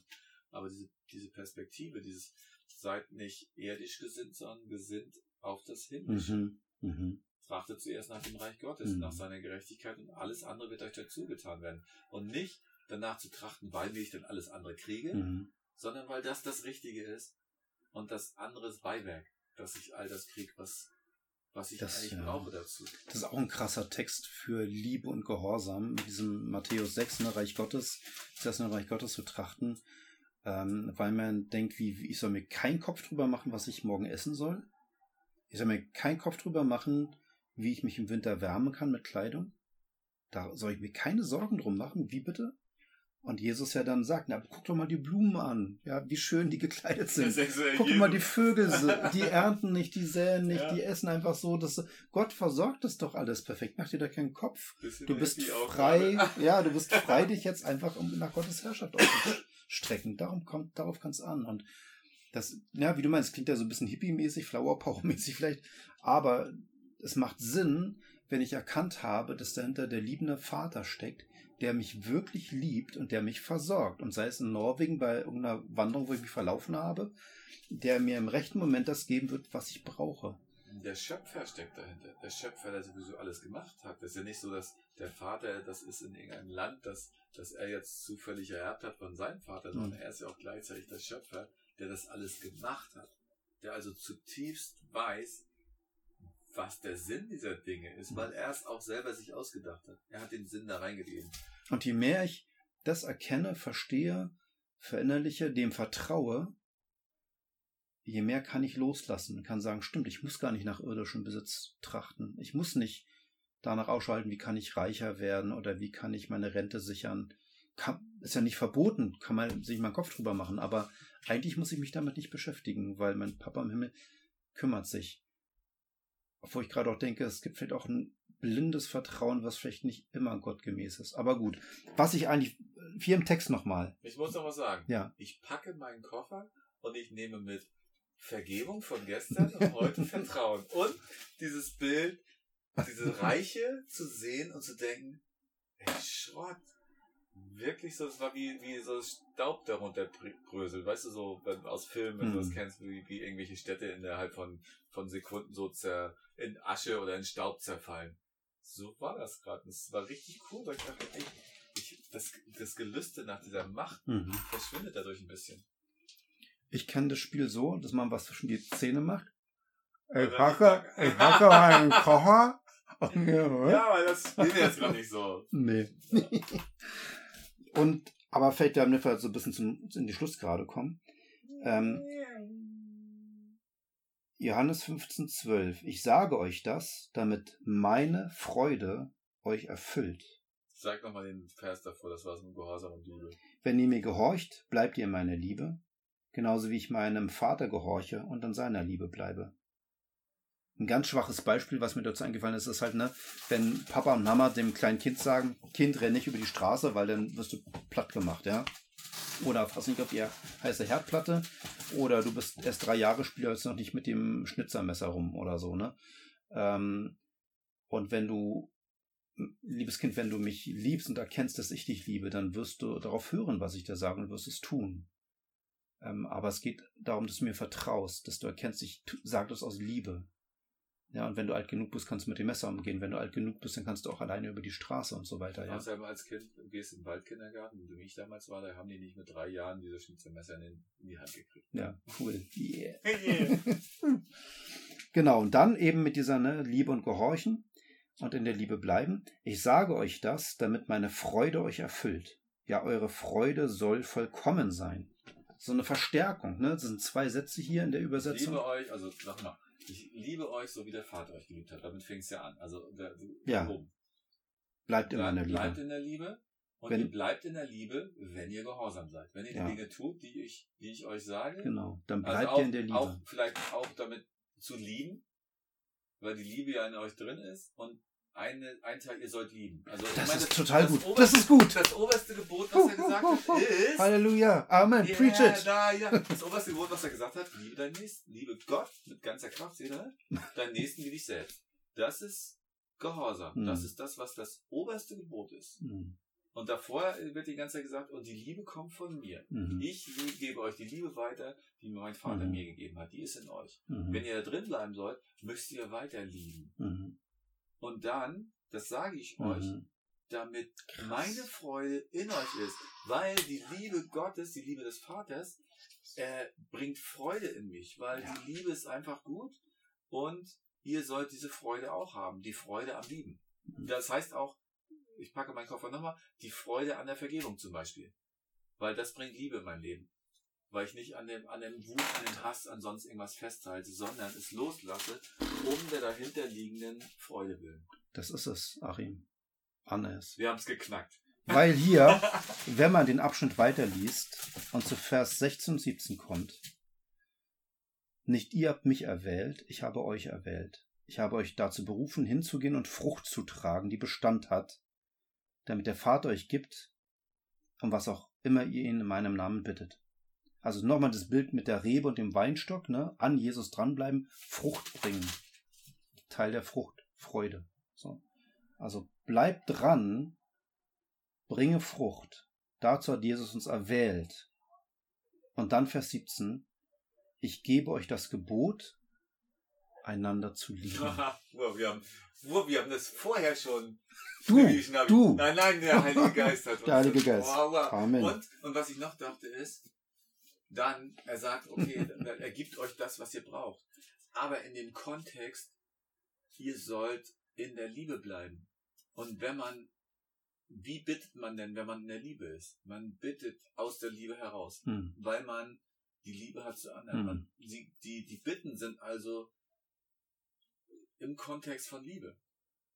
Das ist auch nicht selbstsüchtig dann. Hm. Das sind keine Bitten, also weil ich mir gedacht habe, okay, bittet, was ihr wollt, und ihr kriegt es, wenn ihr genug Glauben habt. Ja, aber das muss in Kontext gesetzt werden, mit der Liebe. Dass man, dass man etwas bittet, was, was Ausdruck von Liebe ist. Das heißt auch für andere. Also vor allen Dingen für andere, finde ich. Ausdruck Mhm. von Liebe ist ja eher so, er gibt den anderen. Und da würde ich sagen, die Voraussetzung, um anderen zu lieben, ist nicht zuerst, dass ich mich selbst liebe, sondern ist zuerst, dass ich erkenne, dass Gott mich liebt. Ja. Und da heraus kann ich dann natürlich auch mich annehmen, weil Gott mich liebt und kann da heraus die anderen lieben. Und dann ist Freude da. Ich muss einfach einen Punkt machen. Äh, Wir haben jetzt, unser Podcast kriegt gerade eine neue Ebene und zwar können wir jetzt diesen Teil rausnehmen und so, so eine Best-of machen. The, Essence. Genau. The Essence, auch das musst du Ja. sagen. The Essence. The Essence. The Essence von From the Podcast of the Dirk und the Paul Anders. The Annes. Genau. Krass. Ja, das war aber richtig gut. Und ich will dazu noch sagen, nebenbei, ich habe nebenbei ein Bier getrunken und einen Radler. Hm. Das war Spaß. Hm. Aber das war jetzt nicht so wichtig wie die Freude, die jetzt kam Mhm. durch diese Erkenntnis. Also es war wirklich, habe ich auch lange nicht mehr so gehabt, Hm. so verdichtet. Und das ist vielleicht auch das, was ich vorhin meinte, was ich in der Predigt gehört habe, die Dinge tiefer zu, also da rein zu vertrauen, um, um Geheimnisse Gottes zu erkennen. Wie würdest du dann jetzt sagen? Ja, so zum Schluss. Jetzt aber nicht so ein, was machst du jetzt für die nächsten drei Tage? Was machst Nein. du jetzt anders in deinem Leben? Welche Burpees Anders. machst du dann so? Ja. Nein, sondern wie würdest du jetzt sagen, was bedeutet die Freude am Herrn als eure Stärke? Jetzt mit dem, was wir so gesagt haben, wie, wie würdest du es darlegen? Das kann ich nicht nochmal darlegen. Ich finde, das war viel zu gut, was wir gerade gesagt haben. Okay, Also es war so die Essenz. The Essence. so Essenz. Also was, was ich zwischendurch früher gemacht habe, als meine Bibel, die habe ich, habe ich neu einbinden lassen, weil der, das war so eine, so eine Schlachterbibel in so roten Fibro-Leber heißt Leder. Nee, Leber. So ein Leder heißt es, glaube ich. Die war total zerhackstückt. Und dann habe ich sie neu eindingsen lassen, aber die hat jetzt so einen, so einen harten Bucheinband. Und eigentlich will ich den wieder abmachen, weil ich den voll blöd finde, weil Ja. ich das mehr mag, wenn die so weich ist. Und ich habe früher zwischendurch meine Bibel genommen und habe sie wirklich gekuschelt, als ob sie mein Teddybär wäre Oh, wow. weil ich gedacht habe, ey, so schön. So schön, was ich darin gefunden habe. Da, so fühle ich mich gerade. Also so irgendwie die Bibel nochmal in den Arm zu nehmen und zu sagen, boah, das, also im Sinne von, das ist der Brief des Vaters, Hm. den er mir gegeben hat. Da merke ich, der hat mit so viel Liebe, hat er das geschrieben. Auch, die Liebe zeigt sich auch darin, dass er den Mist freigeschrieben hat. Sagt Mhm. er, guck mal, Liebe ist, ich zeig dir auch, wo das hinführt, wenn du dich nicht dran hältst. Hm. Und was ich denn mache auch. Ich sag dir das. Ich sag dir die Konsequenzen vorher. Noch und noch und seit tausenden von Jahren, sage ich dir das. Und dann aber, weißt du, und wir beiden, die wir sagen, ja, wir wollen daran festhalten, auch durch Zeiten, die echt anstrengend sind, durch Wüstenwanderungen und sowas. Und jetzt sitzen wir zusammen und kommen gemeinsam auch, das finde ich Mhm. auch cool, auf so einen Punkt, wo wir es beide echt feiern und sagen, nicht nur feiern, sondern, ey, das ist doch Freude. Also ich habe gerade richtige Freude darüber, das erkannt zu haben. Und eine größere Freude ist noch, das zu, zu kultivieren, zu Mhm. sagen, okay, das nehme ich wirklich mit nach Hause. Ich nehme zwei Sachen auf jeden Fall mit. Es gibt ganz viel Gutes, was, was du auch gesagt hast oder welche Gedanken gekommen sind und so. Ich will jetzt gar keine Prioritätenliste in dem Sinne erstellen von Wertigkeit oder so, aber zwei Gedanken, die ich auf jeden Fall mitnehme. Das eine ist, Freude am Herrn, die Freude am Herrn ist eure Stärke, weil wenn ich erkenne, wie liebend Gott ist, wie gut er es tatsächlich meint und mich darauf konzentriere, wer ich in seiner Liebe bin, wie er mich in seiner Liebe anschaut, dann setzt mich das frei von den Wünschen, irgendwo anders mir Spaß zu suchen, mal den schnellen Kick für den Augenblick oder auf Racheaktion zu gehen und so weiter und so fort, ich, weil ich merke, ich bin frei davon, ich bin geliebt und, und das ist die Freude am Herrn. So gut ist dieser Gott, der ist so gut. Der zweite Gedanke, der ist mir gerade nochmal aufgefallen, in Johannes 15, Vers 10, wenn ihr mir gehorcht, bleibt ihr in meiner Liebe.